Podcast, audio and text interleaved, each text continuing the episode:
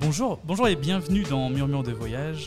Aujourd'hui est un épisode un peu particulier car c'est un épisode de rentrée avec de nouvelles idées pour le podcast et de nouveaux projets. Et d'ailleurs, si ça vous intéresse, je vous invite à nous suivre sur nos réseaux sociaux. Murmure de voyage a désormais une page Instagram, mais aussi une page Facebook. On est également plus de 2200 sur Spotify, on est présent sur Apple Podcasts, sur Deezer, etc. etc.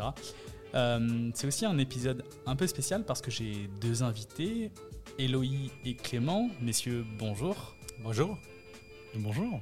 Alors, autour de la table, en fait, pas vraiment, parce que Eloï, effectivement, est juste à côté de moi. Mais toi, Clément, t'es un petit peu plus loin. T'es es où, Clément? Alors Moi, je suis chez moi, en Belgique. D'accord. Dans un petit village? Mais non, une petite ville qui s'appelle Dampremy, en un mot. D'accord. C'est près de euh, Charleroi. Je, je... pas loin de Bruxelles, en fait. Hein. C'est un peu, euh, un peu dans le sud, mais c'est sympathique. On connaît. Ensemble. On connaît. Vous connaissez, je me doute. Euh, tu veux que je te dise c'est où Montréal? C'est le centre du monde, bien entendu. Alors, je ne vais, pas, je vais pas te dire non, je vais dire oui, absolument, effectivement. et toi, Eloï, est-ce que tu peux te présenter un petit peu aussi? Ouais. Eloï, montréalais depuis 8 ans, en fait. ce qui m'a amené à Montréal, c'est un projet d'auberge jeunesse. Donc, j'ai eu une auberge de jeunesse dans le Vieux-Montréal. OK. OK. Depuis huit ans. Ouais. Exact. Euh, C'était un projet de, moi et ma conjointe. OK. Ma conjointe, après un mois, je, crois qu'on avait le projet, elle a dit Non, ça, ce n'est pas pour moi. Je déteste chaque journée que je suis ici. Alors, euh, bon, il reste moi dans le projet et bien sûr, on a, une équipe en place. Là. OK. Euh, T'aimes ça? Ouais, bah, ouais. En même temps, oui, après 8 ans, forcément, t'aimes ça. Ouais, euh, il faut savoir aussi que là, j'ai un autre emploi aussi. Le COVID a bousillé un peu tout. Euh, j'ai dû, euh, j'ai dû trouver un autre emploi pendant une période. C'était plus ou moins fermé, l'auberge. Et puis là, je navigue entre, entre deux emplois. Donc, je suis moins présent à l'auberge, je dirais, depuis la dernière année. OK. donc, l'auberge de jeunesse t'appartient, t'en es propriétaire. Et ce que tu fais, c'est que tu mets une personne qui dirige l'auberge à ta place, c'est ça? Ouais, un gérant. Un, Français, naturellement. Mais non, je dis ça. Non, c'est pas vrai. En fait, euh, il a la double nationalité. Euh, donc, alors, donc euh, il est à, moitié parfait? à moitié parfait, je dirais, ouais, ouais. Non, non, non, il est, presque parfait, franchement. Et toi, vas-y, Clément. Non, mais moi j'allais dire, est-ce que tu pourrais nous expliquer vite fait ce que c'est une auberge de jeunesse? C'est vrai, c'est une très bonne question. Oui, et J'aurais souhaité euh, qu'effectivement, toutes les personnes qui réservent en auberge de jeunesse arrivent en sachant ce qu'est une auberge de jeunesse. Et pour ne pas faire What? Il y a d'autres gens dans, dans, ma chambre, il y, a, plusieurs personnes, euh, il doit y avoir une erreur. Non, non. Une auberge de jeunesse, euh, ben, il y a plusieurs choses qui, distinguent l'auberge de jeunesse de d'autres types d'hébergements, mais je, dirais que c'est beaucoup les lits en dortoir. Donc, on, on est en dortoir. Il y a quelques chambres privées mais vraiment, le, trois quarts de notre capacité, c'est même plus, c'est en dortoir. Donc, euh, c'est de l'hébergement abordable. On dit auberge de jeunesse, euh, c'est plus vrai. Ça a jadis été réservé plutôt pour les jeunes. Maintenant, il y a des gens vraiment de tous âges, même si, bon, le gros de la clientèle reste dans la vingtaine, mais c'est ça, c'est de l'hébergement abordable ou même très abordable, euh, en dortoir, naturellement. Désolé de te couper, les auberges de jeunesse, c'était plus genre pour les jeunes qui étaient en train de voyager et ça leur permettait d'avoir un endroit où, dormir pour vraiment pas cher ou ça n'a rien à voir avec ça? Ouais, ben, même historiquement, euh, si on remonte à, très loin, là, parce que, bon, je ne suis pas un expert dans l'historique ou euh, des auberges de jeunesse, mais je crois que c'était beaucoup, en fait, euh, de l'échange de services. Il y avait c'était souvent, euh, on, travaille à l'auberge et on reste gratuitement, un peu comme du woofing, si vous voulez. Puis, euh, avec les années, euh, bah, au 20e siècle et encore plus au 21e, ça s'est vraiment professionnalisé, devenu plus, plus formel, si on veut.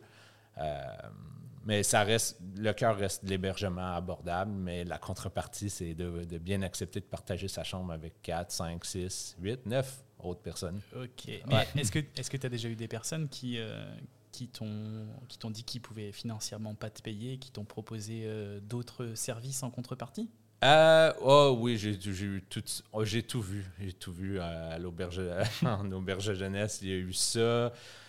On a, c'est une auberge en milieu, ben, de la c'est la métropole, hein, donc euh, c'est sûr que les, les, SDF, comme vous dites, euh, sont, sont, jamais bien loin. Les itinérants, ah, comme Les on dit itinérants, ouais, ouais, ouais. Euh, c'est non plus joli hein, comme mot itinérant.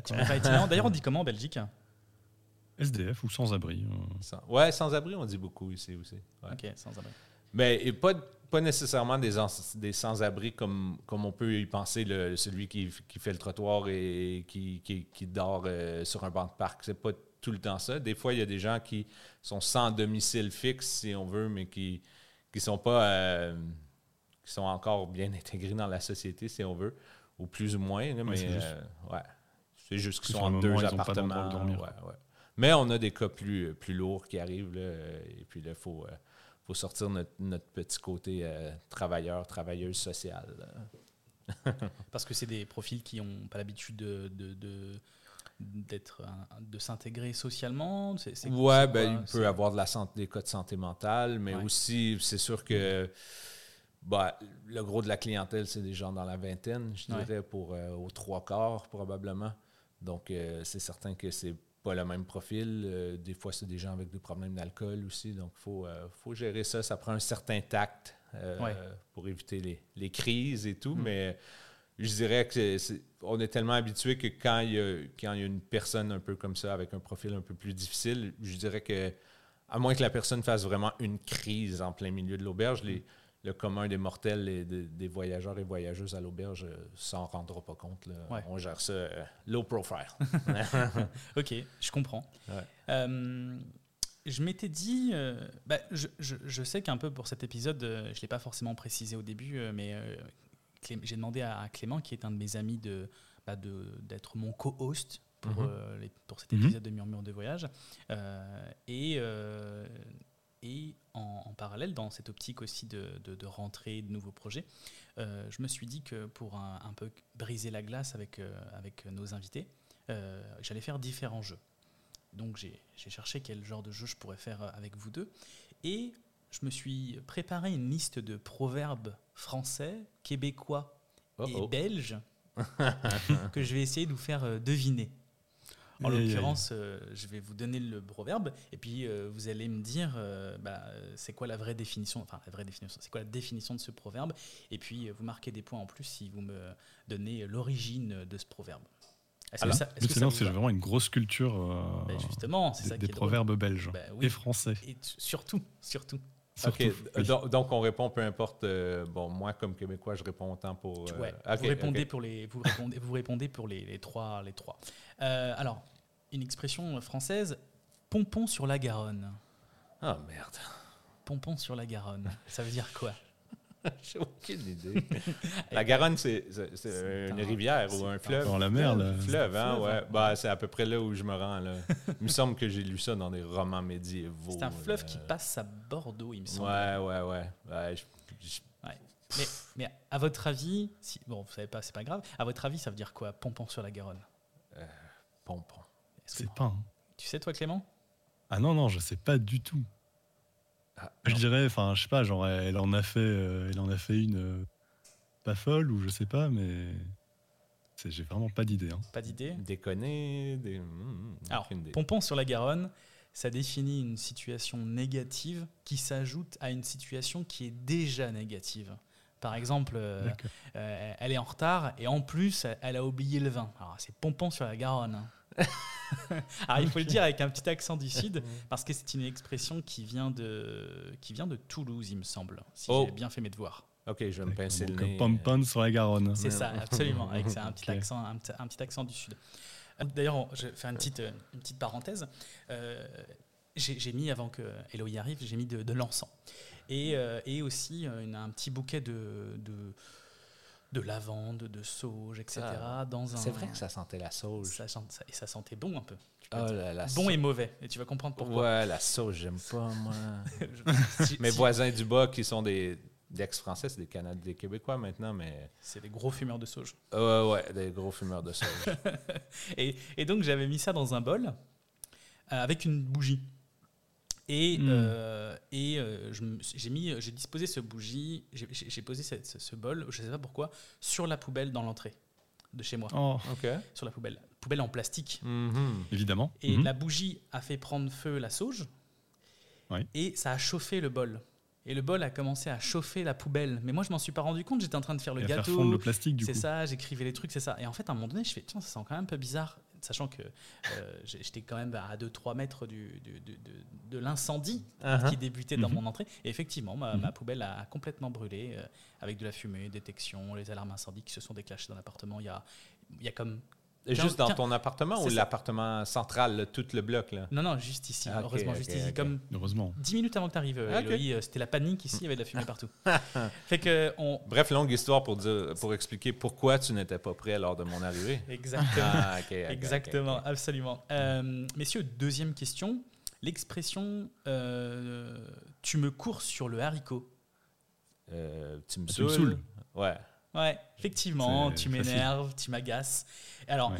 on disait à l'époque haricoter pour désigner une personne qui était dure en affaires. Ça, c'est l'origine de l'expression. Et en fait, on, on- on parlait des haricots, c'était pour les, les pieds, en fait. Donc, euh, tu me casses les pieds, tu me cours sur les haricots. En fait, c'était les pieds ou les orteils. Euh, donc, ça vient de là.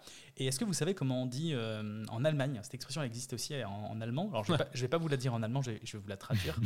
on, dit, euh, on dit il me marche sur le biscuit. D'accord. J'aimerais bien que tu la dises en allemand, par contre. Alors, non. non, parce que je pense que je vais certainement avoir l'air un peu raciste. tu parles mieux allemand ou anglais? Je parle le. Dur la question. ouais, c'est ça. Je- euh, Clément, je parle mieux allemand ou je parle mieux anglais? Hmm, bah, je crois que tu parles mieux allemand. hein. Ah, ah.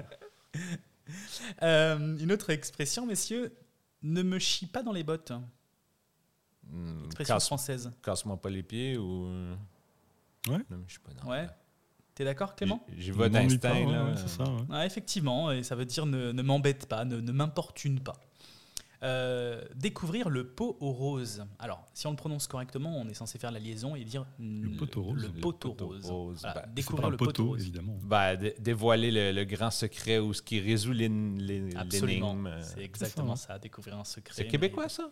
C'est français. C'est on- français? ouais, on est encore dans les, les, les- les expressions françaises. Parce qu'on on l'utilise ici quand même. Ah, vous l'utilisez? Ouais. Ben, pas couramment, mais euh, les gens vont comprendre tout à fait. là. Ouais. Ouais. Mais en, en écrivant, euh, en faisant euh, mes, mes devoirs, j'ai donc cherché ces expressions. Et en fait, euh, je l'ai lu, le- l'expression le pot aux roses. Et Mm. moi, j'avais toujours cru que c'était le poteau rose. c'est un- c'est- euh, ouais, je suis un enfant. je suis un enfant qui découvre les choses. C'est comme, euh, je pense, je, sais plus si- je pense que je l'ai déjà dit en podcast, mais c'est pas grave. C'est comme euh, la cérumen, euh, le- le- le- le- la sécrétion dans les oreilles. Moi, j'ai toujours cru que c'était la cérumen. Et en fait, c'est pas la cérumen, c'est la cérumen. Ouais, ouais, ouais. Bah oui, ouais, oui, oui. ouais. Ouais. Bah, c'est bon. Je... Oui, non, enfin, oui. Enfin, voilà, après, euh, c'est tu pas veux grave. Une Hein. erreur dans ce genre-là que les Québécois font, font tous et toutes, ou presque. euh, moi, il faut quasiment que je me concentre. Une tête d'oreiller, Hmm? on dit une tête d'oreiller. On dit une, Ah, on tête une tête. Ouais, c'est T-A-I-E. Oui, mais les Québécois vont dire tête. Ah, Comme une tête, Ouais. ouais. Mais je pense que quand j'étais enfant, je devais dire une Ouais. tête d'oreiller aussi. OK. Ouais. Un autre truc aussi, les aéroports, vous dites, vous dites aéroport. ça, ça m'avait toujours, ça m'a toujours surpris. ah bon, là, c'est sûr que ma, euh, si ma copine écoute ça là, plus tard, là, elle va être morte de rire parce que, ouais, ou Californie, euh, rôti au lieu de rôti. Ouais, Ouais, ben, ouais, ben, Routi. c'est mignon, Routi. Ah, rôti, c'est. Mais c'est, mais c'est moins. En fait, c'est moins. euh, je ne sais pas quel terme utiliser, mais je veux dire, c'est moins choquant en fait parce que c'est comme un patois. Mais là, Ouais. aéroport, c'est complètement le Ouais, ouais, différent. ouais, ouais. C'est une dyslexie euh, culturelle. Ouais, c'est drôle. Euh, dernière, euh, dernière expression française, messieurs. S'enraciner le croustillant. Se tromper? Aucune Hmm. idée. Je donne ma langue au chat. Non, pas se tromper. Euh, sans Tromper. le croustillant. S'enraciner le croustillant. Euh, ben, prendre euh, domicile quelque part? Non, je sais pas. Non. Et toi, Non, je Clément? sais pas du tout, non. Je sais pas. Euh, Elle n'existe pas, je l'ai inventée. Ah, D'accord. Ça, me- ça me faisait rire. Mais elle aurait pu exister. hein. je me suis dit, j'ai envie de vous laisser 10 secondes à chercher une expression que j'ai inventée. Euh, alors, les expressions québécoises. Avoir des bidous. ah ça, c'est plus. Ouais, pff, avoir du fric. Ouais. Mais, ouais. Bah. c'est désuet un peu, là. On l'utilise plus trop, cette expression? Hmm. Je me rappelle pas si je l'ai déjà entendu dans ma vie. Tes parents, peut-être? Mais en tout cas, je l'ai jamais entendu. Ouais, ouais, T'as quel ouais. âge d'ailleurs, Eloï Oh là là, la question. Je viens d'avoir euh, 37 ans. Bon, ça va. Ça va, t'es jeune. Ouais, mais je fais, je fais du bateau dragon. Du bateau dragon. Vous savez, c'est quoi du bateau dragon? Euh, Je crois que c'est comme de l'aviron, non? Euh, c'est comme un, entre l'aviron puis le, le canot, si vous voulez. Mais, un, Mais c'est un truc badass, ça. C'est un ouais, truc de viking. c'est un Déjà, viking, physiquement. Eloï. C'est un dracard. Physiquement, Eloï ressemble un peu à un viking. il est, il est, euh, il est, bon, il est, euh, est- Québéco-viking. Ouais, euh, québécois viking. Déjà, il est charpenté comme un bûcheron et il a des cheveux mi-longs blonds avec des yeux bleus. Voilà. Euh, Il me manquerait juste une barbe en tignasse. là. Ouais, mm. Mais ouais, pourquoi je parlais de, de bateau dragon? Ah, ça, me- ça me reviendra sûrement. Euh, tu parlais oui. de ton âge. Ton et âge. puis t'as dit Ah, euh, oui. que tu faisais ça. Ben, 37 ans, vous me dites ça va, là, mais euh, dans le bateau dragon, je vais bientôt être dans les, les équipes qui appellent senior. Fait que euh, Les équipes euh, ouais, plus âgées ou Ah. quasiment âge d'or, troisième âge, je sais pas. Là. Ça m'a donné, ça m'a donné vraiment un coup de vieux d'apprendre Ben, ça. là. Tu vas bientôt. Ah, ça euh, doit être fatigant. hein. Et puis en plus, euh, maintenant, tu vas bientôt pouvoir avoir des, des tarifs euh, Ouais, préférentiels ouais, euh, dans euh, la exact. bibliothèque. euh. En bibliothèque, wow. Euh, une autre expression québécoise courir la galipote. Ah, il le fait beaucoup, ça, Euh, Clément. Ouais, je vais le laisser une chance à Clément. c'est draguer, c'est ça? Exactement. C'est chercher des, des aventures galantes. C'est faux hein, déjà. Mais euh, ouais. Effectivement, j'invente cette partie. euh, euh, Clément est quelqu'un de très sérieux. Euh, mesdemoiselles, d'ailleurs, euh, je vous laisse là-dessus. C'est un bon pari, Clément, de manière générale? Oui, Ouais. un très bon marier. Tu Ouais. cuisines, Clément, un peu? Oui, bien Ouais. sûr. Ou sinon, tu fais la vaisselle, un des deux. Là. Oui, c'est ça. Bah, en fait, euh, je, fais, je fais très bien la vaisselle. Ah, Euh, cool. Je mets les choses dans le lave-vaisselle. Je Et mets le, voilà, le, petit, le petit produit et hop. Je dirais qu'il fait. euh, c'est un, c'est un- c'est un ami de, de- de longue date, euh, Clément. Je dirais qu'il fait euh, mieux la vaisselle qu'il ne fait à manger. OK, OK. Bah, c'est c'est un bon départ. Bah, tu sais même. pas, t'as jamais goûté ma C'est vrai, cuisine. C'est vrai, tu- puisque tu ne m'as jamais invité. Oh. Bah, écoute, euh, Ah, vous j'ai un ça jardin à tondre. donc, euh, quand tu passes en Belgique, euh, je t'invite. hein. Très, très bientôt, euh, très bientôt. Euh, parler à travers son chapeau, expression québécoise. Tu laisses une chance, euh, Clément, encore, ou j'y vais? Euh, ouais, ouais, je veux bien. Parler, Euh, à, Parler à travers son chapeau. chapeau. En, Ouais. euh, Parler en méconnaissance de cause. euh, ça peut être même dire des conneries. Là. Effectivement, Ouais. c'est ça. Euh, D'accord. tout à fait. Euh, Mansplaining, des fois, c'est un peu. Ça se, ra- ça se rapproche de ça. Ah Ok, je euh, comprends. avoir l'air magané.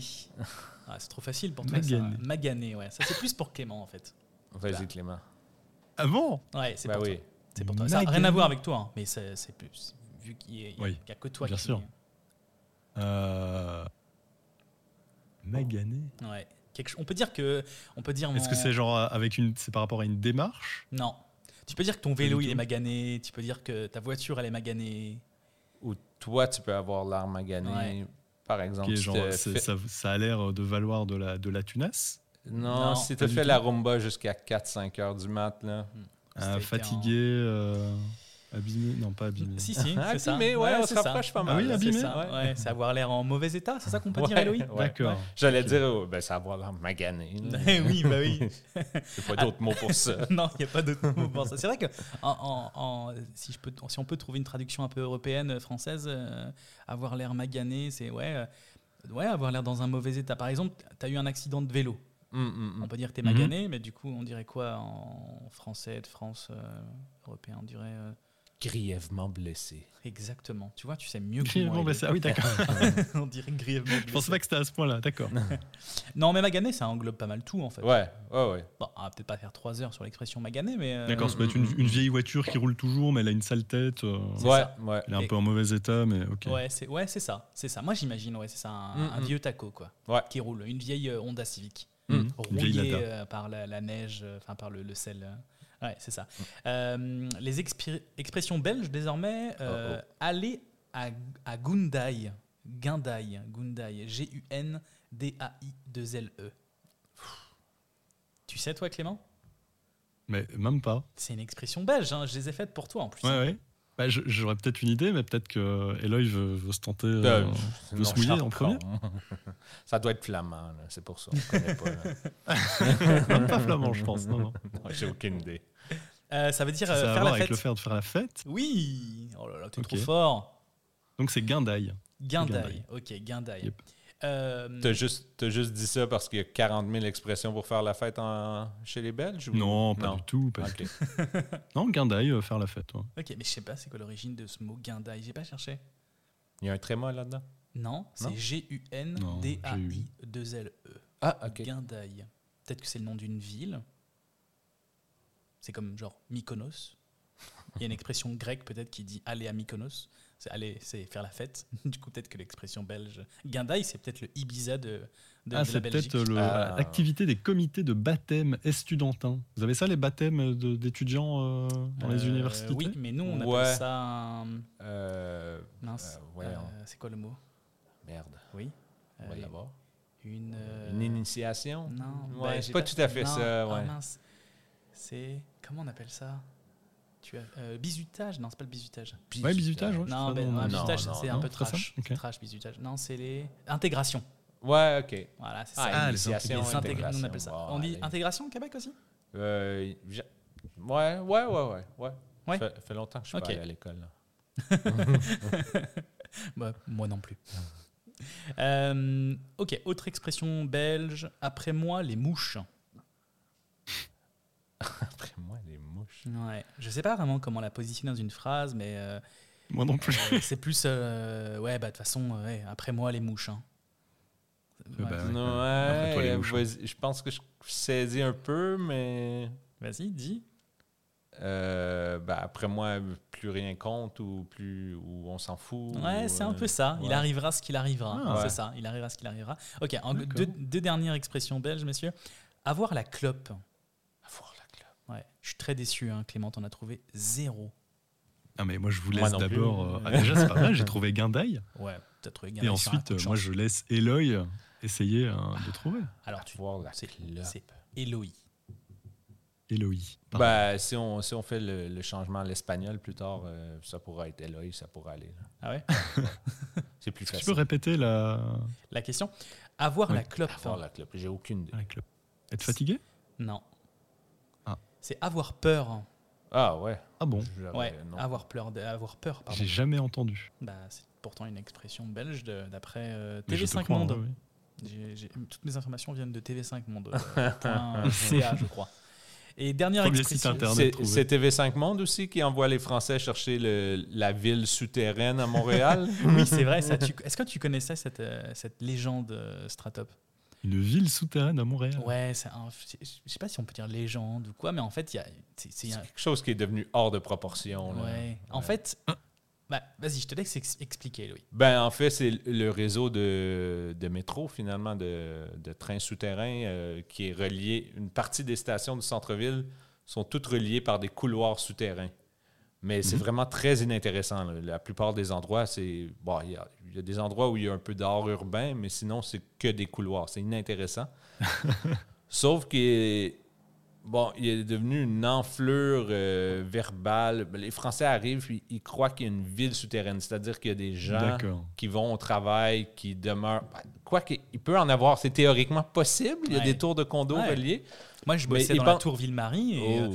et en fait, euh, je sortais quasiment pas euh, dehors, en fait. Bon, tu vois, Redouane, euh, remplit le, le cliché. Donc, euh, c'est ça. C'est, il y a des gens qui croyaient vraiment qu'il y avait des, des, des gens ou une partie de la population qui vivait sous terre. Ouais, ok. Carrément. Une vie souterraine. euh, Ouais, mais après ça, c'est ça. là. Selon la personne à qui tu parles, euh, ça prend des proportions plus ou moins euh, grandioses, là, mais, mais sinon, c'est, c'est très peu de choses. sinon, c'est juste des baies de tunnels. euh. Ouais, ouais.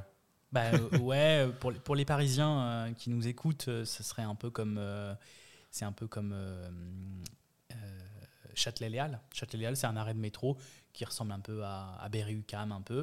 Et, euh, et en fait, euh, Châtelet-Léal, il y a des, y a des euh, centres commerciaux. Enfin, il y a un centre commercial, puis il y a plein de, de galeries marchandes. Voilà, c'est le terme que je cherchais, des galeries marchandes Mm, mm. dans des tunnels, etc. Donc ça ressemble un peu à ça euh, sous Montréal. Mais effectivement, en tant que touriste, quand on commence un petit peu à chercher des informations sur Internet, une des choses qui revient le plus, c'est effectivement la ville souterraine de Montréal. Mm. Et en fait, on s'en fait tout un monde.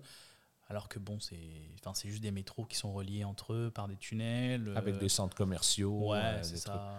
Bon, après ça, c'est quand même impressionnant. Quand tu regardes sur la carte, tu te dis, théoriquement, je peux passer de ce point-là à, je sais pas, euh, au centre-ville, euh, dans, dans l'ouest du centre-ville, jusqu'à l'est, Ouais. peut-être 5 km plus loin, sans sortir dehors. Mais c'est très compliqué de vouloir faire ça. Il faut que tu prennes des escaliers. C'est pas, euh, c'est pas une ligne droite. Ouais. là. C'est, Ouais. complexe. Il Mm. faut sortir dans des centres d'achat, redescendre deux étages. euh, c'est- Ouais. L'hiver, c'est quand même utile. Ouais, ouais, ouais. L'hiver, c'est ouais. quand même utile. Bon, dernière expression, messieurs, et après, on, on va pouvoir parler d'au- d'autres choses. Être bleu de quelqu'un. Expression belge. Être bleu de quelqu'un. Euh, Fou de quelqu'un je dirais que c'est soit deux opposés possibles, soit être en amour ou soit détester quelqu'un. Ouais, bah, vous avez un peu raison tous les deux, parce qu'être fou, être fou amoureux de quelqu'un. Euh, on parlait un petit peu euh, enfin, de, de là, de, des, des on-dit quand on arrive à Montréal. Euh, Mhm. Moi, j'aimerais t'entendre là-dessus, Eloï, parce que c'est évident que tu as, plein d'anecdotes sur des, des, des on-dit. J'aimerais juste raconter une de mes anecdotes à moi. Quand euh, je ne sais plus si je l'ai déjà raconté en podcast ou pas, mais c'est pas grave, je me réécouterai au pire. En fait, avant de venir euh, à, à Montréal, euh, je suis allé voir des, des amis euh, en France et puis j'ai fait du covoiturage et dans le covoiturage j'avais une fille et puis on parle un peu de, de ce qu'on fait et tout puis moi j'étais comme à deux semaines de partir à Montréal et puis je dis bah oui je pars bientôt à Montréal etc et la fille me dit euh, oh mais qu'est-ce que tu fais là-bas Euh, il y a de la neige partout en plus tu vois quand tu vas arriver euh, parce que c'était j'y allais en hiver. Tu euh, les gens en fait en ville sont obligés de se déplacer en, en skidoo en motoneige Oh là là. parce que parce qu'en fait il y a beaucoup trop de neige en fait. Donc c'est pas possible de se déplacer autrement. Euh, c'est- hyper compliqué dans la ville. Et je lui expliquais que non parce que moi je m'étais un peu renseigné. Je lui dis mais non il y, a, enfin, il y a des voitures il y a de circulation il y a des neigeuses qui passent euh, plusieurs fois par jour. Euh, non il n'y a, pas de, de, de motoneige dans Montréal. Et elle elle était sûre d'elle euh, elle avait vu ça dans un reportage. Vous l'avez entendu ça? Quand on va en milieu reculé, ouais. dans des plus petits Oui. villages ou des Oui. trucs comme ça, il peut y avoir des gens qui se déplacent en motoneige, là, mais c'est pas la norme. là. Les- à Montréal, à Montréal, c'est pas légal en Ben, fait. là. ouais c'est même pas. Non, non, tu peux pas te déplacer en motoneige. Euh, Je veux dire, tout est déneigé, euh, il y aurait aucun point à se déneiger. Il n'y a pas d'igloo non plus? tu l'as déjà entendu ça? Euh, non, peut-être pas dans la forme la plus cliché, là, mais il y en a qui pensaient que, encore là, que peut-être en région, il y en a qui vivaient en igloo. C'est le plus loin que j'ai entendu dans, dans le délire dans, dans ce genre-là. là. Non, pas d'igloo à Montréal. Ni. euh, hmm, Peut-être dans des endroits touristiques, il y en a justement pour euh, ouais ouais garder le mythe en vie. Ouais, c'est ça. Mais est-ce que dans, dans toute ta clientèle, en tant que, en tant que propriétaire de, de, de- d'auberge de jeunesse, alors le terme propriétaire, directeur, euh, je sais pas d'ailleurs c'est quoi le bon terme? Ah ouais, on se moquait un peu Ouais, avant un ah. PDG. Un euh, PDG, pri- CEO. euh, CEO. CEO. euh, Classe. Ouais, pro- proprio, proprio. Propriétaire de- C'est- C'est de jeunesse. simple, c'est- ça dit ce que ça a à dire. dans, Ouais, c'est ça. Dans, dans toute ta clientèle, est-ce que tu as eu euh, justement des, des gens qui arrivaient à Montréal qui fraîchement, euh, fraîchement débarqués en fait, et qui avaient plein d'a d'a priori ou en tout cas qui, qui, qui pensaient euh, Ouais, ben tout le temps, en fait. En, en fait, il y a des gens qui débarquent à Montréal sans savoir que la langue parlée, c'est le français. Bon, avec un bon accent quand même, là, Ouais. mais ben, je dis tout le temps, c'est les gens qui viennent ici qui ont un accent. Moi, j'ai pas d'accent ici. Bah oui, Toi, bien sûr. as un. Moi j'ai un accent. j'ai un, un maudit accent français. Mais euh, Du coup. du, coup, j'ai dû lutter pour pas intégrer du coup à mon langage. Ça a passé près pendant un moment. Alors que moi, j'ai dû lutter pour intégrer fait que. Parce que fait que, c'est. euh, j'ai- j'ai- J'explique à nos auditeurs, et puis un Clément, peut-être, qui, est un- qui est moins à l'aise avec. Oui, euh, parce que je ne. bah oui, parce que là, on fait, des, on fait des blagues entre Québécois, là. Ah. non, fait que, en fait, c'est euh, c'est notre du coup à nous. Ouais, c'est vrai. D'accord. Ouais, fait que, c'est le, c'est le du coup, euh, du coup québécois. Mm, mm. Mais moi, je, moi, je suis, un, bon, je suis, un, je suis un peu con. Je, j'ai dit les deux. Ça m'arrive des fois de faire du coup, euh, fait que, euh, voilà. Mais non, sinon, euh, bon, euh, on parlait du- la- de la ville, su- de la supposée ville souterraine, les igloos. Euh, bon, c'est certain que les- dans les clichés, là, les Français de- ou, les, ou les Belges même, hein, j'inclus les Belges là-dedans. Mhm. Oui, oui. Nos écureuils, euh, nos écureuils sont, vous impressionnent vraiment beaucoup. Ouais. Les ratons laveurs Ah bon? aussi. Euh, la poutine, à arrêter d'aller à la banquise. Ben, c'est bon la banquise, mais il n'y a pas que la banquise. Tout à fait. La banquise, Clément, c'est un, un resto de, spécialisé dans la poutine, mais tu vois, c'est le genre qui est, qui est dans TripAdvisor et tous les touristes vont là. Je ne sais même plus s'il y a des. Québécois en ligne là, pour aller à la Ah, banquise. si. Ouais, Ouais, Il en ouais, quand reste? même. Ouais, quand même. c'est une bonne poutine. C'est une bonne poutine. C'est une bonne poutine. Moi, moi j'entends beaucoup de gens qui me disent ah, recommande pas la banquise, tu cultives un cliché, mais non, ça reste une bonne poutine. Ouais. Mais il n'y a pas que euh, là. la, la Je- poutine, euh, comment, Ouais. comment vous la décririez en Ah. termes de goût? Pff, du gras à l'état du gras et du sel à l'état pur je sais pas des ben, c'est des frites de la sauce c'est du fromage Je- Je sais pas, je sais pas comment expliquer ça. Pour moi, c'est- évident le goût, là, mais. Ouais, Ben, oui, je moi, je, doute. je- je- je vais, je, vais, Vas-y. euh, je vais dire plutôt, c'est des bonnes frites, du bon fromage et de la bonne sauce brune. Ah, ça dépend. Les, euh, les- les Européens qui viennent, la poutine, ça passe ou ça casse. Parce Ah que le fromage, euh, le fromage en grains, ça convainc pas tout le monde. Le fromage euh, qu'on nomme aussi du fromage squeak squeak. hein. Squeak, squeak. Ouais, ouais. Est-ce que tu sais pourquoi on dit du fromage squeak squeak, euh, Clément? Je pense que je te l'ai déjà Parce dit. qu'il en est caoutchouteux? Ben, parce qu'en fait, dans ta bouche, il fait squeak squeak. Il fait littéralement ce Mhm. bruit-là. Mais caoutchouteux, je pense que ça pourrait expliquer un peu le, le feeling, effectivement. En fait, c'est c'est un cheddar. C'est un fromage qui est fait euh, très rapidement. euh, J'en ai déjà fait à la maison. Euh, la, ba- la bactérie à la base, c'est de la bactérie de, de cheddar. Et en fait, euh, il, se fait en 2-3 jours, il s'affine. Donc c'est un cheddar qui est à la fois très goûteux, goûtu. Je suis pas sûr de, de- de- de mon mot. Euh, Goûteux, goûteux, mais euh, à, à la fois donc très goûteux, mais à la fois aussi euh, très jeune, puisque Mm. vraiment il a 2-3 jours Mm, mm. Mhm. d'affinage. Ouais, ouais, ouais. Voilà, c'était ma petite, euh, ma petite parenthèse euh, fromage euh, squeak. Mm, mm. Oui. Mais Parenthèse fromagée. c'est ça, ça manque. Professionnelle. Ça me manque d'ailleurs. Ben, dans les autres choses qu'on qui me font tout le temps rire, euh, et puis euh, je parlais à, à des collègues de travail récemment, puis ils soulignaient la même chose. En ce moment, on a beaucoup de PVTistes ou d'étudiants qui arrivent de l'étranger, puis là, ils cherchent un logement. Ouais. Ils nous arrivent, ouais, j'ai pris deux, jours, deux nuits à l'auberge le temps de trouver un logement. Puis J'ai fait, ouh. Ça, ça va être serré. Chiant. Il y a des gens qui sont là depuis un mois qui n'ont pas encore trouvé. hein. Ouais, ouais, Oh. ouais, Ouais, ouais. ouais, Deux jours, c'est vraiment très serré. C'est, pas Paris, êtes- là, mais Vous êtes, vous êtes plein en ce moment à l'auberge? On a été plein en continu depuis avril. J'ai jamais vu ça. C'est bien. Ouais. Mais je crois qu'après deux ans de COVID, là, Ouais. les gens avaient envie de bouger un peu. là. Ouais. Ouais, ouais. Ok. Est-ce que. euh, alors, on- je parlais un petit peu. Enfin, je te posais la question, euh, je dirais plus précisément sur les, les, les- les petites anecdotes que tu as pu avoir euh, de gens quand ils arrivent ici. Mais je te dirais de manière générale, euh, est-ce que tu as, des choses à nous raconter sur le fait d'être euh, directeur d'une auberge jeunesse? En fait, je te pose la question, mais je suis sûr que oui, tu en as des dizaines d'anecdotes. Ouais, j'en ai des tonnes. Ben, en général. Puis, quand je raconte les anecdotes, j'ai tendance à, à amplifier euh, le. ben, parce que c'est souvent les histoires un peu rocambolesques qui, sur, sur le coup, sont pas très drôles, mais qu'après, on, on- avoir un peu de recul et faire comme. What the fuck? Qu'est-ce que c'était que ça? Euh, je, je- je réitère toujours que les mauvaises histoires à l'auberge, c'est 0,01% de la clientèle, mais bon, comme il y a 50 quelques personnes par jour, 0,01, euh, il y en- ça en fait quand même Ben. quelques-uns euh, dans l'année. C'est sûr. Euh, ah, j'en aurais des tonnes à raconter. Euh, je je t'en sors une. euh, Ben, comme ça. Une de mes favorites. Ouais, vas-y, on t'écoute. ah, c'est très anodin. Hein. Ben, c'est- ben, c'est très anodin, on, mais. on est là pour ça, je te dis. Ouais. Ben, tu sais, à l'auberge, euh, des fois, il y a des gens avec qui je m'entends particulièrement, particulièrement bien. Euh, On reste amis et tout ça. Et euh, un de ces quatre, on m'invite à, à une pendaison de crémaillère. Et tu sais, on se fait toujours chaparder des trucs à l'auberge. Euh, je- je passe mon temps à acheter des trucs, euh, de la coutellerie, par exemple, des couteaux, des fourchettes, euh, des, des tasses, des trucs comme ça qui devraient être, ben, qui sont réutilisables en théorie. Ça ne devrait pas s'évaporer, mais ça disparaît. Bon, il y en a qui sont brisés, il y en a qui, qui, ben, disparaissent parce que les gens les, les. Mais euh, bon, j'ai des amis, ça fait un certain temps qu'ils sont à l'auberge, ils se trouvent euh, un appartement, ils déménagent en appartement, ils font la pendaison de crémaillère, la petite fête pour inaugurer l'appartement. Et puis là, on m'offre à boire et tout ça, et je, je commence à remarquer, tiens, ce verre-là, ce verre de bleu, plastique, de plastique bleu, euh, si caractéristique des verres qu'on a à l'auberge. c'est écrit dessus? Auberge de jeunesse d'Eloï. non, c'est pas écrit, mais impossible. impossible que ça vienne pas de l'auberge. Et euh, ouais, ça m'avait fait beaucoup sourire. J'avais, j'avais dit, hey, si ça dérange pas ce verre-là, euh, je repars, à- je repars après euh, avec. euh, je, je l'aime bien. Puis là, là, j'ai, vu, j'ai vu un de mes amis devenir tout rouge. euh, j'ai figuré qu'on s'était compris.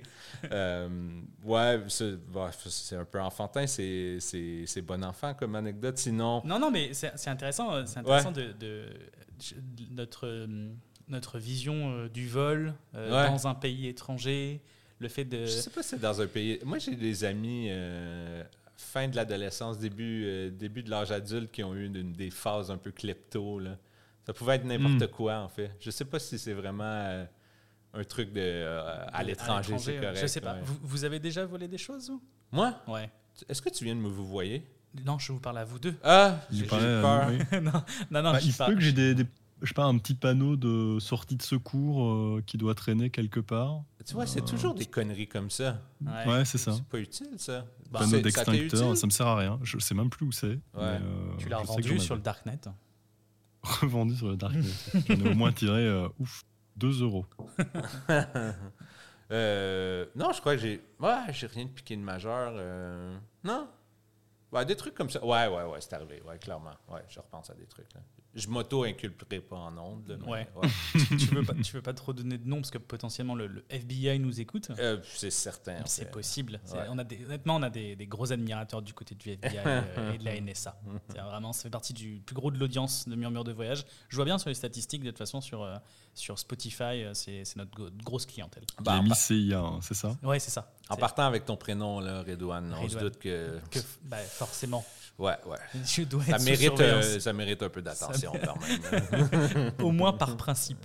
Au Québec, là, ouais. il est en France, il est venu au Québec, mais pas vraiment d'aucune de ces deux places-là, c'est louche. ça. tu plaisantes, mais je suis français. ouais, non, je je, suis sais, français je fais des farces. et né en France. Ouais, non, je sais bien. Je sais bien. Euh, je voulais dire un truc par rapport à ça. Euh, bah, dans mon cas, euh, moi j'ai volé des balles de golf quand Ah, j'étais plus jeune. Sur les terrains directement? Ouais, sur le terrain directement. Pendant que la partie était en cours? Pendant que, pendant que la partie était en cours et, pendant et avant même qu'il tape dedans.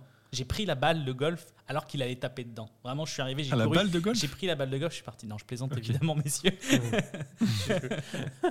non, je, non, le soir, euh, il- je sais pas, il devait être 17h, 18h, c'était l'été, il y avait des balles qui traînaient un peu partout. Puis on est rentré dedans avec des amis, on a, on a pris des balles de golf. euh, puis on- moi, j'ai eu l'impression d'être bah, d'être Jason Bourne. Vraiment, j'allais finir en prison, c'était évident pour moi. Un bum, Ouais, comme c'est on ça, dit un bum, ouais, comme on dit. bum. Tu peux traduire, euh, traduire, Oh là là, définir un un bum, un, un petit, un filou, un voyou. euh, un filou. J'aime bien l'expression un filou, un bum, on dit comme ça. On dit aussi euh, un, dou- un douchebag ici? ouais, mais là, c'est dans un autre registre. C'est plus pour dire un. Douchebag, c'est euh, des gens qui un vont... connard. Euh, Ouais, un connard. euh, ça peut même spécifier... Pas que, mais ça peut vouloir dire euh, plus précisément selon le contexte. euh. Quelqu'un qui euh. va beaucoup trop au gym, au gymnase Ah pour ouais? s'entraîner. ouais. Ok. Ah, d'accord, ok. Ok. Qui aime bien se regarder dans le miroir. Ah, on peut aussi dire ça pour un Ouais, ouais, ouais. Je sais pas, est-ce qu'il y a une expression belge pour ça, Stratop? Euh, Cl- Clément? pas que je sache, non. Alors, il est possible non, que je je dise. Stratop de temps en temps, mais c'est parce que c'est c'est aussi un surnom que Clément a. Donc, c'est possible Ça. qu'on m'entende dire Dans Stratop. le monde de l'Internet. C'est effectivement, c'est son pseudo sur le, sur le web. Mhm. Euh, donc, euh, donc euh, ok, je te, je te laisse euh, parler, Louis. Est-ce que tu as d'autres anecdotes Ah, croustillantes plein, pour nous? J'en ai plein. Ben, je parlais des cas difficiles. On avait un client une fois qui est- était là depuis que- quelques jours. Et chaque jour, c'était un- c'était pire que le- la veille. Puis là, à un moment donné, c'est difficile de fixer la ligne. Qu'est-ce qu'on tolère, qu'est-ce qu'on tolère pas? Mais là, en plus, c'était dans les débuts de l'auberge. J'étais un peu plus tolérant. Maintenant, je suis beaucoup moins patient. Ah, ouais, Parce que euh, Ouais, t'é- normal. t'étais, euh, c'était quelque chose que tu découvres, c'est un métier que tu découvrais, tu ouais, trop. ouais, ouais, effectivement. Et puis, euh, ben, c'est ça, c'est, quelqu'un probablement dans la cinquantaine, euh, profil un peu euh, probablement SDF, ben, en fait, c'est certain, SDF. Et puis, euh, chaque, chaque jour, c'est, pire. Il, il boit, il boit beaucoup, tu sais, des trucs dégueulasses, des, des grosses bouteilles de bière à 12 de, de- de- à 12 degrés, comme vous dites, Ouais. à 12 degrés d'alcool. Ouais. Euh, donc, euh, De la piquette. Ouais, de la piquette, vraiment de la mauvaise bière. c'est des gens, c'est vraiment de la bière pour les gens qui veulent, euh, qui veulent se saouler là, carrément. Et puis chaque jour, c'est un peu pire que la veille, jusqu'au jour où je le vois monter les escaliers. Il est en sous-vêtements, donc euh, en, en- en bobette, comme on dit, en, en- en slip. En- En- Ouais, en sous-vêtements. En sous-vêtements. en slip. slip sous-vêtements. hein. Et d'une main, il tient une genre d'immense chaise qui est en train de ramener. Il a sûrement trouvé ça sur la rue. Ça ressemble à un trône. C'est comme une grosse chaise, mais ça ressemble quasiment à un trône. Attends, Et- je, attends, je te coupe, j'ai- j'aimerais qu'on récapitule. Donc toi, tu es dans Ouais. l'auberge de jeunesse, tu es assis derrière ton bureau. Ouais, exact. Et là, tu le vois qui monte les escaliers. Ouais. Donc il arrive de l'extérieur. Ouais, et puis ce qui arrive, c'est que moi, je le vois du- en biais du coin de mon œil, mais il peut monter directement aux chambres. Il n'est pas nécessaire, pas nécessaire pour lui de passer. Donc, je le vois juste deux secondes. je le vois deux secondes, pratiquement nu, avec une chaise qui ressemble à un trône, et un râteau. Un râteau pour les feuilles, là. Et là, je le vois continuer vers sa chambre. Là, là, je prends comme un 30 secondes de recul. J'ai fait, est-ce que j'ai vu quelqu'un presque nu monter un trône et un râteau euh, au dernier étage? Là, j'ai pris un peu de recul. J'ai- attendu quelques minutes. Je me suis dit, bon, c'est une situation en cours. Il faut que je m'en occupe, mais je, je vais prendre quand même quelques minutes pour juste réfléchir à la chose. Bah, moi, je, moi, je prendrais quelques minutes déjà pour savoir ce que je dois faire. ouais, ben c'est ça en fait. De manière générale, je suis pas très Ouais. à l'aise avec les gens qui, qui sont en slip et qui ont des, des, des râteaux dans la main. Je- Ouais. J'essaie d'éviter Mhm. souvent Ouais. ce genre de situation. Hein, hein, hein. fait que euh, c'est ça. Et alors, j'ai pris un peu de temps, je suis monté. Naturellement, on était hyper alcoolisé, donc c'était pas évident de faire, d'avoir une conversation très rationnelle. Il, il délirait complètement. Euh, Est-ce que ça finit avec les flics cette fois-là? ou- Non, je crois que cette fois-ci, cette fois-là, je m'en suis euh, tiré moi-même où j'ai dit tu sors de maintenant, je prends tes trucs et je les mets sur la rue, ça finit là. là.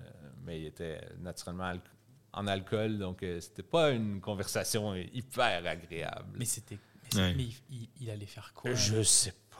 Parce que pas. forcément, tu- si un- mais quand tu dis un trône, c'était dans le sens où c'était une chaise qui C'était une ressemblait. grosse, grosse chaise. Mais mais Grosse chaise. Capitonnée. euh, ouais, ouais, ouais. Est-ce qu'on pourrait dire que la grosse chaise allait être son trône et que son râteau allait être un peu son, son pommeau euh, Ouais, ben dans son délire, effectivement, il, euh, il disait qu'il était le.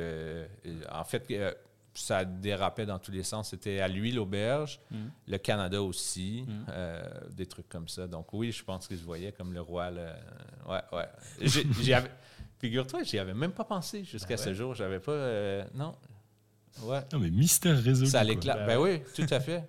En plus, les rois sont souvent en slip. hein. Je me souviens, euh, dans les livres d'histoire, euh, souvent ils étaient, euh, ils étaient, euh, ils étaient, des- ils étaient euh, représentés en slip. Mhm. Ouais, donc ça, c'est une anecdote parmi, euh, parmi tant d'autres. Dans les anecdotes moins drôles, euh, je me rappelle d'une fois où euh, quelqu'un avait laissé son cellulaire. Les, les caméras de surveillance, là, ça donne presque jamais rien, là, on s'entend. On- Ah oui, on voit la personne qui a volé, et voilà, elle est partie hier. Ou- Cette fois-là, Je sais pas si tu peux, si tu peux le dire ça. non, non, mais enfin, voilà, Ben, on va non, le laisser, mais- c'est marrant. Mais, moi, comme je genre, oh, les caméras de surveillance. ça Non, donne mais pour vrai, pour vrai puis je, je dis pas ça pour l'auberge, je dis ça en général, je trouve que, tu sais, moi, je la vois l'évolution, je commence à être vieux. Hein? T'as dit quoi, Clément? T'as dit quoi, Clément? Je dis, je pense que c'est surtout de la dissuasion, les, les caméras, plus que Ouais, ouais, vraiment. plus qu'autre chose. Les images sont tout le temps dégueulasses, il n'y a rien à faire avec ça. là. Oui. Mais euh, non, mais je, je le dis, c'est mon bout euh, politique. Là. Euh, je le dis, moi, moi quand j'étais plus jeune, il n'y avait pas de caméra dans les bars et tout ça. Et maintenant, on va dans un resto, on va chez Juliette et Chocolat. Ouais. Euh, et puis, euh, 40 caméras pour couvrir tous les angles. Ouais. C'est quoi Juliette et chocolat? Pour nos C'est euh, chocolaterie, crêperie, euh, tout ce qui est décadent. Est-ce qu'on pourrait dire que c'est comme un, c'est comme un McDo sur le chocolat? Non. Ah, c'est quand même Non, non. Ah, c'est quand même plus Non. beau qu'un McDo. Mais je comprends ce que tu veux Ah là. dire. Le McDo de la chocolaterie, c'est chocolat favori au Québec. Tu connais Ah, chocolat favori? Ouais, Je connais Ouais. deux noms. euh, Ouais, c'est eux le McDo. Ça n'existe pas en Belgique, ça, chocolat, chocolat favori? Je- je- non, c'est Ça un, me Québé- rien. Ouais. c'est un Québécois, en tout cas, qui a parti ça. Hmm. Ben, ça, il aurait pu exporter son modèle. Ouais, là, mais, ça aurait été euh, possible. ouais. Ben, que, le, que le Québec exporte son chocolat en Belgique, je je suis pas sûr quand même. Non, je pense pas. Je Hmm. pense plutôt le contraire. Ouais. J'aurais tendance à penser ça. Fait que, ouais, euh, chocolat favori, c'est un, c'est une chaîne de, Ouais. de chocolat à crêpes, comme tu disais, en fait, comme tu l'as défini. Hum, hum. Et on parlait de quoi? Je sais plus. Les anecdotes. Ouais, euh, on parlait de. Euh, Où est-ce qu'on a été avec cette anecdote-là? Et on était sur des caméras. Ouais. Ah, oui, tu étais je- sur ah, je quelqu'un qui avait été euh, Ouais. chopé un truc et il avait Oui, été oui, filmé, oui. c'est ça? Oui, une chance, une chance que tu es là, Clément. Ben oui. Tu es loin, mais c'est toi qui suis le plus. hein. Euh, effectivement, ben, c'est dans les histoires plates, mais cette fois-là, effectivement, la caméra, euh, je vois la personne, euh, je vois une personne. Ben oui, on voit clairement cette personne-là prendre le cellulaire de l'autre sur où il l'avait laissé et le mettre dans ses poches. Et, et cette personne-là, quelques minutes auparavant, était venue euh, à la réception me dire ah, Je dois partir, j'ai une urgence, euh, je ne resterai pas ce soir. La personne Mm. devait dormir là ce soir. ne voulait pas de remboursement, elle était vraiment pressée, pressée de Parce partir. que l'urgence, c'était peut-être de voler d'autres cellulaires? Non, en fait, euh, je l'ai figuré quelques minutes plus tard. euh, plus tard là, j'ai hey, c'est lui qui vient de partir. Je l'ai rattrapé sur la rue. Puis Là, j'ai dit, hey, ça, ça, ça va pas le faire. Là, je l'ai vu sur la caméra. euh, là, je, je, je- je te mens pas, je pense qu'il s'est peut-être fait pipi dessus. là. Ah ouais? ouais, c'était pas un habitué, c'était pas un voleur. Là, il a dit, ah, je m'excuse, je suis en PVT, j'ai perdu mon cellulaire, j'ai plus de sous, euh, je suis dans la merde et je devais remplacer mon, mon cellulaire. Je, je sais pas ce qui s'est passé, j'ai eu un, un instant de, de déraison complète, puis j'ai juste pris le cellulaire qui traînait là. Mais le, le mec, tu voyais que. Non, c'était pas, euh, c'était pas, euh, c'était pas un voleur ou c'était pas quelqu'un de mal intentionné. là. Je pense qu'à la seconde qu'il le fait, il l'a déjà regretté. là. il est comme putain, qu'est-ce que je viens de faire? Puis finalement, on, on lui a pas, euh, on a réglé ça à l'amiable si on veut. Il s'est entendu avec la personne parce qu'en plus, il avait abîmé le cellulaire en le prenant, Ah oui. il l'avait cassé. Arranger ça à l'amiable en québécois, ça veut dire qu'ils lui ont pété la gueule. hein. Euh, Par contre, euh, est-ce que ce qu'il a volé, c'est un slibard C'est-à-dire un un- caleçon Non, un portable, un cellulaire. Ah, un portable, d'accord. oui, Parce que du coup, l'histoire pour moi, elle était pas triste, elle était assez rigolote. Ah, le fait mais qu'il ait volé le caleçon de quelqu'un et qu'il l'ait mis dans sa poche. Mais on passe Clément, qu'est-ce que euh, tu dis, toi? Un sli quoi? Le choc des Un slip. cultures. Ah, un slip, ok. Il a dit un slibar.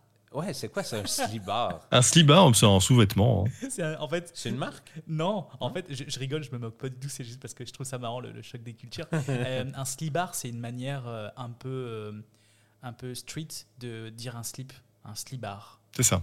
C'est ça, c'est le même Ok. mot, c'est juste que c'est un peu, euh, c'est un peu, euh, c'est comme tabarnak, tabarouette. Ouais, ok, C'est- ok. C'est comme ok. une déclinaison. Je vois, je vois, je Ouais, vois. un slibard. Et en fait, parce que le mot cellulaire, on l'utilise au Québec, mais on l'utilise que au Québec. Sinon, Mhm. on dit un téléphone portable. Et donc, et- et en Belgique, vous vous dites un GSM. On dit, on dit un GSM ou un portable, hein, portable. d'ailleurs. Mais GSM, c'est vrai que c'est un acronyme, mot euh, GSM? souvent utilisé. Mm, ouais, je crois qu'au tout début, les cellulaires, les, enfin, les téléphones portables, on- ça s'appelait des GSM parce que c'est. Ça veut dire quoi, GSM Tu sais euh, C'est Global System for Mobile Communications. Oh. Pas du tout tiré de Wikipédia. hein. Et, Clément, en Belgique, euh, quand vous parlez euh, d'Internet, est-ce que vous dites l'autoroute de l'information? non, non, pas du tout. On Ah, dit ok, Internet ou le Ah, net. ok, voilà, je suis rassuré. Et en Ouais, fait, ouais, ce qui s'est passé, c'est que toi, tu as dit que l'homme avait volé un cellulaire. mais Ouais, Clé- ouais, Clément, ouais, dans ouais, sa tête, ouais. depuis le début, il avait entendu slibar. C'est ça.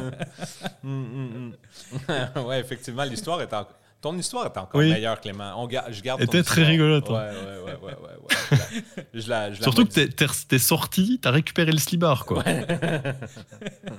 T'es très, J'avais des t'es- t'es très engagé pour tes clients. Non, effectivement. Et donc, bon, c'était un, un stagiaire voleur, quoi. Ouais, ouais, ouais. Ben, on lui a évité les flics. Là. Vraiment, vraiment, je voyais que, comme je disais, il avait regretté à l'instant qu'il avait la main sur le cellulaire. Je crois qu'il il était déjà dans les regrets, puis il s'était fait pipi dessus. Et là, il dit Ah, appelez pas les flics, parce que, bon, il était, je crois qu'il était en PVT ou il était aux études. Ouais, il était aux études pires, parce que ça lui fout ses études en l'air. Il devait faire tout son PVT bac. aussi, euh, hein, tu, tu te fais virer, je pense, euh, quasi. oui, oui, oui. Ah oui, c'est certain que tu te fais virer, mais PVT, bah, à la limite, c'est une expérience à l'international, que, Ouais. une opportunité que tu manques. Mais là, si tes études, tu avais prévu faire tout ton bac, Hmm. euh, lui, c'était à Trois-Rivières, je crois, et que tout d'un coup, que tu es viré, ça, te- Ouais. ça te change un plan de carrière. quand Ouais, même. je pense aussi. Ouais, je, vais quand même définir euh, PVT parce qu'on dit comme c'est c'était normal. Un PVT, c'est un permis vacances-travail. C'est un permis euh, ouvert qui est offert par le, le- de nombreux pays et qui permet de, bah, de, de travailler ou non euh, sur le territoire canadien pendant une durée de deux ans maximum pour les Français et un an pour les Belges. C'est-à-dire que pour les Belges, c'est c'est un an simplement. Ouais, ouais. C'est dommage, ça, quand même. Ouais, ouais, c'est ouais. Bah, les conventions qui ont été signées entre Ouais, je le crois que Canada la c'est- bilatéral, Hmm. fait que cro- probablement que. Pour les Canadiens, ça doit être un an aussi en Belgique. Parce que le PVT existe aussi au- en Mhm. Belgique et il existe aussi euh, en France Ouais. pour les Canadiens. Non, c'est la même chose. Moi, je trouve que c'est réciproque. Ouais. Ouais, J'y vois autant d'int- d'intérêt dans un sens comme, comme dans l'autre. Un, autre, un autre continent, une autre culture. euh, Mm, mm. ça peut être cool. hein. Ah, Peut-être tu- pas pour la partie travail. Ben, ça dépend euh, ce que tu feras. Ouais, Mais Ben- euh, pour la partie vacances, euh, bah oui. ouais. Pour le travail, que, tu sais, j'ai côtoyé, bah, j'ai côtoyé beaucoup d'Européens en général à l'auberge et ils me disent tous, par contre, que la sphère du travail au Québec est, est vraiment plus, euh, est vraiment plus agréable euh, qu'en Europe de manière Ah ouais? générale. Ouais, ouais, ouais. Ben, c'est vrai qu'il Hmm. fait, C'est il fait plus- bon vivre quand même. ici. C'est plus relâché un Ouais, peu. bon les- les hiérarchies sont là, mais elles sont moins ressenties. Mm, ouais. Euh, ton patron, ben, puis encore là, je, fais des généralisations. C'est pas tout le temps vrai. Il y en a des patrons chiants partout. Mm. Euh, mais ton patron te, te presse pas ou te fait pas sentir euh, que c'est ton patron de manière permanente. Et... Ouais. Ouais. On m'a dit que c'était. Ouais. plus cool en général. Après ça, peut-être que c'est c'est peut-être aussi un ressenti exotique quand je disais ailleurs c'est mieux. Souvent, souvent quand on va voir ailleurs, c'est qu'on pense que c'est mieux, mais Ouais, c'est- c'est possible qu'on puisse avoir ce sentiment. Toi, toi, euh, Clément, est-ce qu'il y, a un- il y a un pays qui, qui t'intéresserait ou qui t'aurait intéressé euh, d'aller euh, d'aller travailler ou euh, ouais, travailler plus? Ah, alors, aller dans un pays, bah, il y a le Japon évidemment, mais pour Ouais. travailler au Japon, pas sûr quoi. Parce qu'il y a une culture du travail qui est vraiment euh, assez hardcore. Ouais. Ou en tout cas, c'est l'image que, Que, nous, on, en- euh, on a en tant que. ouais, ouais. mais je, je pense que c'est vraiment le cas. Enfin, ils ont, ils ont vraiment une grosse culture du C'est pas forcément le cas pour euh, les, les là-bas, mais Ah, ah, honnêtement, aller dans un autre pays pour travailler, euh, pas vraiment, hein.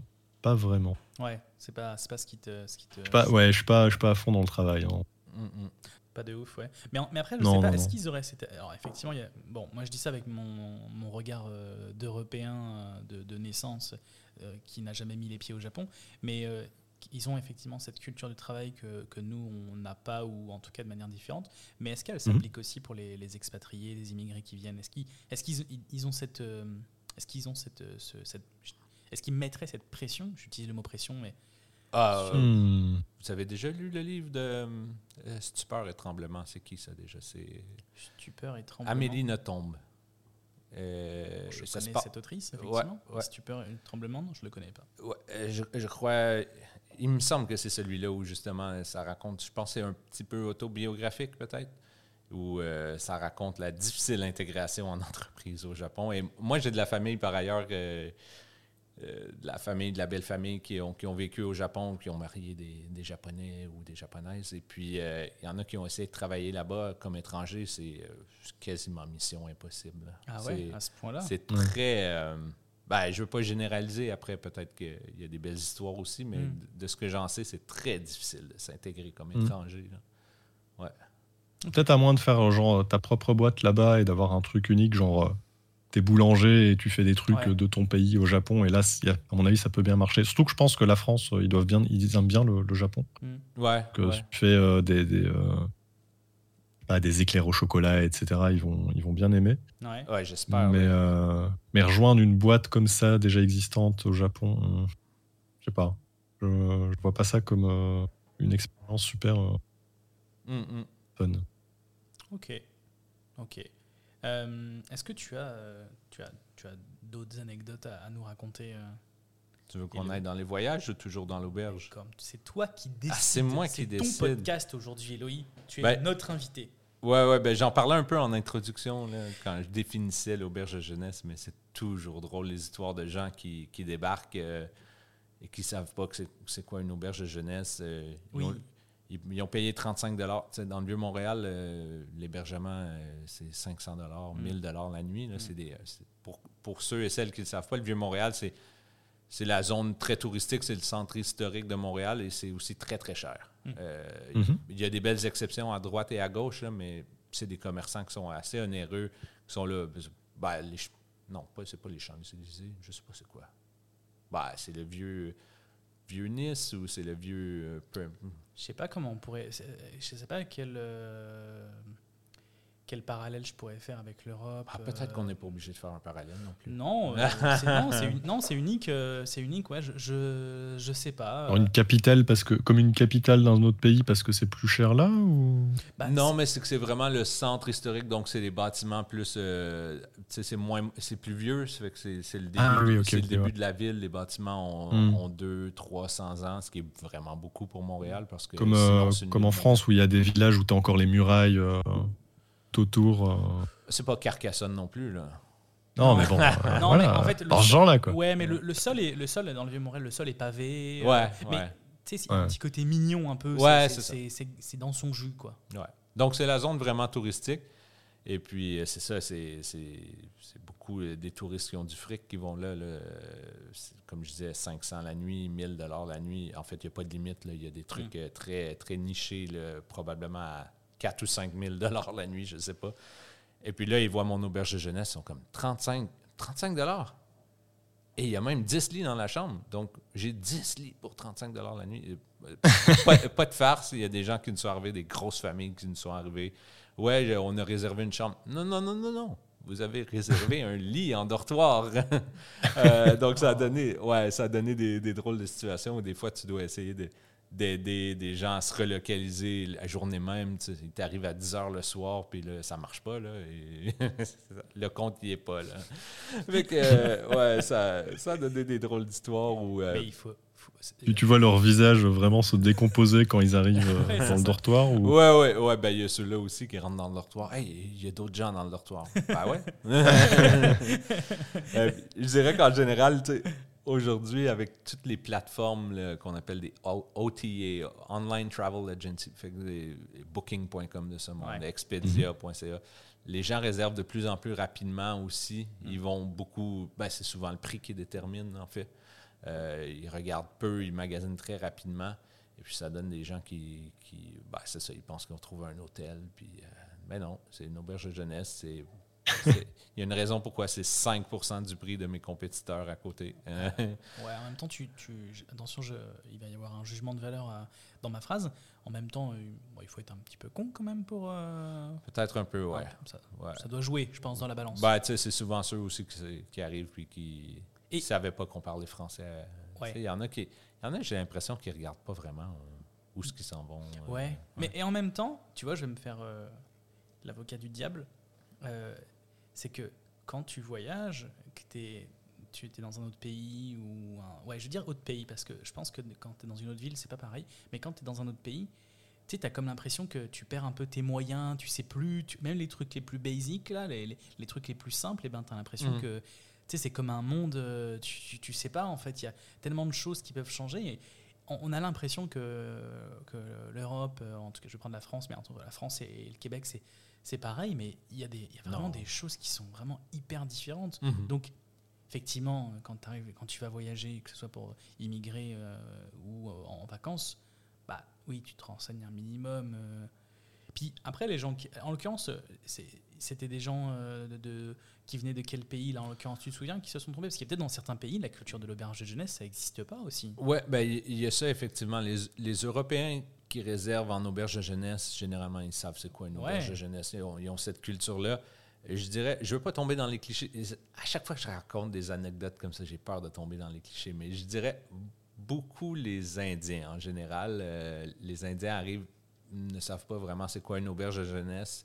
Euh, ça l'amène des fois. pas, des- ouais, c'est pas vraiment un Ouais. cliché en fait, parce que peut-être qu'effectivement en Inde, euh, en Inde, ben il n'y a pas de J'ai pas été en Inde. Je vais- Il y en a sûrement. Ouais. Mais probablement que les Indiens ne sont pas au courant qu'il y a des auberges de jeunesse Ouais. en Inde. euh, Mm. Souvent comme ça. On Mm. voyage moins dans son propre pays, là, Mm. ou en tout cas, peut-être pas de cette façon-là. Mais euh, oui, j'ai beaucoup. euh, j'ai eu. Quand j'y repense, puis je pense que là, je, je dépasse le cliché ou l'anecdote, je pense que j'ai tellement eu de clients indiens que je pense que je peux dire que ça commence à être des statistiques. Mais euh, beaucoup, de, effectivement, euh, ils viennent me voir à la réception. Ouais, tu as des numéros pour une prostituée, fais-la monter à notre chambre. Non, non, ça marche pas comme ça. C'est pas ce type d'établissement. Euh, ou des Ah, gens qui. euh, Je sais pas si je dois rire ou être mal à l'aise. ou, ou des fois euh, plus, plus euh, peut-être plus banal, mais aussi, aussi révélateur. euh, euh, bon, ils utilisent la cuisine en libre-service. Déjà, il n'y a personne qui cuisine pour eux. Il y en a qui trouvent ça. ben, J'ai l'impression peut-être qu'en Inde, les familles classe moyenne aisées ont peut-être des gens à la maison, des, comme des. Pas dire des servants ou des servantes, mais Ouais, un des peu ça. ouais. domestiques, c'est Des c'est- domestiques, Ouais, c'est- ouais. euh, il me semble que. Ouais, mais oui, ça existe ouais. encore. hein. Ouais, ça- je je oui, hein. ben, ouais, puis- puis ça l'expliquerait des choses parce que là, il faut que tu fasses ta vaisselle. Quoi? Je vais pas faire. Quoi? ma- Quoi? Ben ouais, faut faire sa vaisselle après. Ben, eux, c'est comme déjà que j'ai cuisiné ma propre bouffe.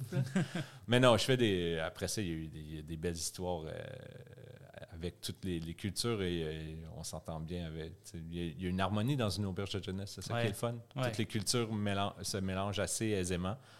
Euh, bon, les Français et les Belges entre eux, euh, c'est peut-être plus aisément encore, là, Ouais. mais, mais non, il y, a, il y a une belle harmonie. puis c'est- ça qui est le fun, en fait. euh, quand je travaillais à la réception, j'étais assis. euh, puis la réception est comme dans la salle commune, dans Mm. la grosse salle qui sert à la fois de, de salon, de salle à manger, de cuisine. C'est comme une grosse, grosse pièce. Puis euh, on, voit, on voit vraiment les échanges. euh, fait que c'est cool pour ça.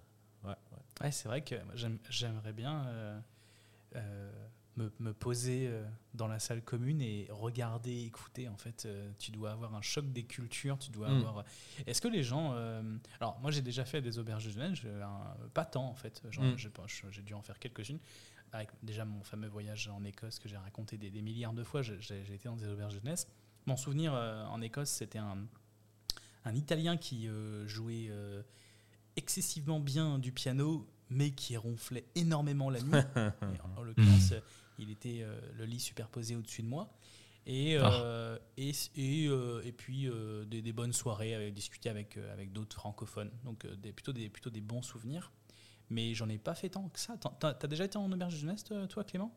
Moi, j'ai jamais été, non. T'as jamais dormi en auberge de jeunesse? Non, non. Ouais. Et justement, j'étais pas sûr euh, de ce que de ce qu'était une auberge de jeunesse. Ah Donc, je n'avais jamais eu euh, Ouais, ouais.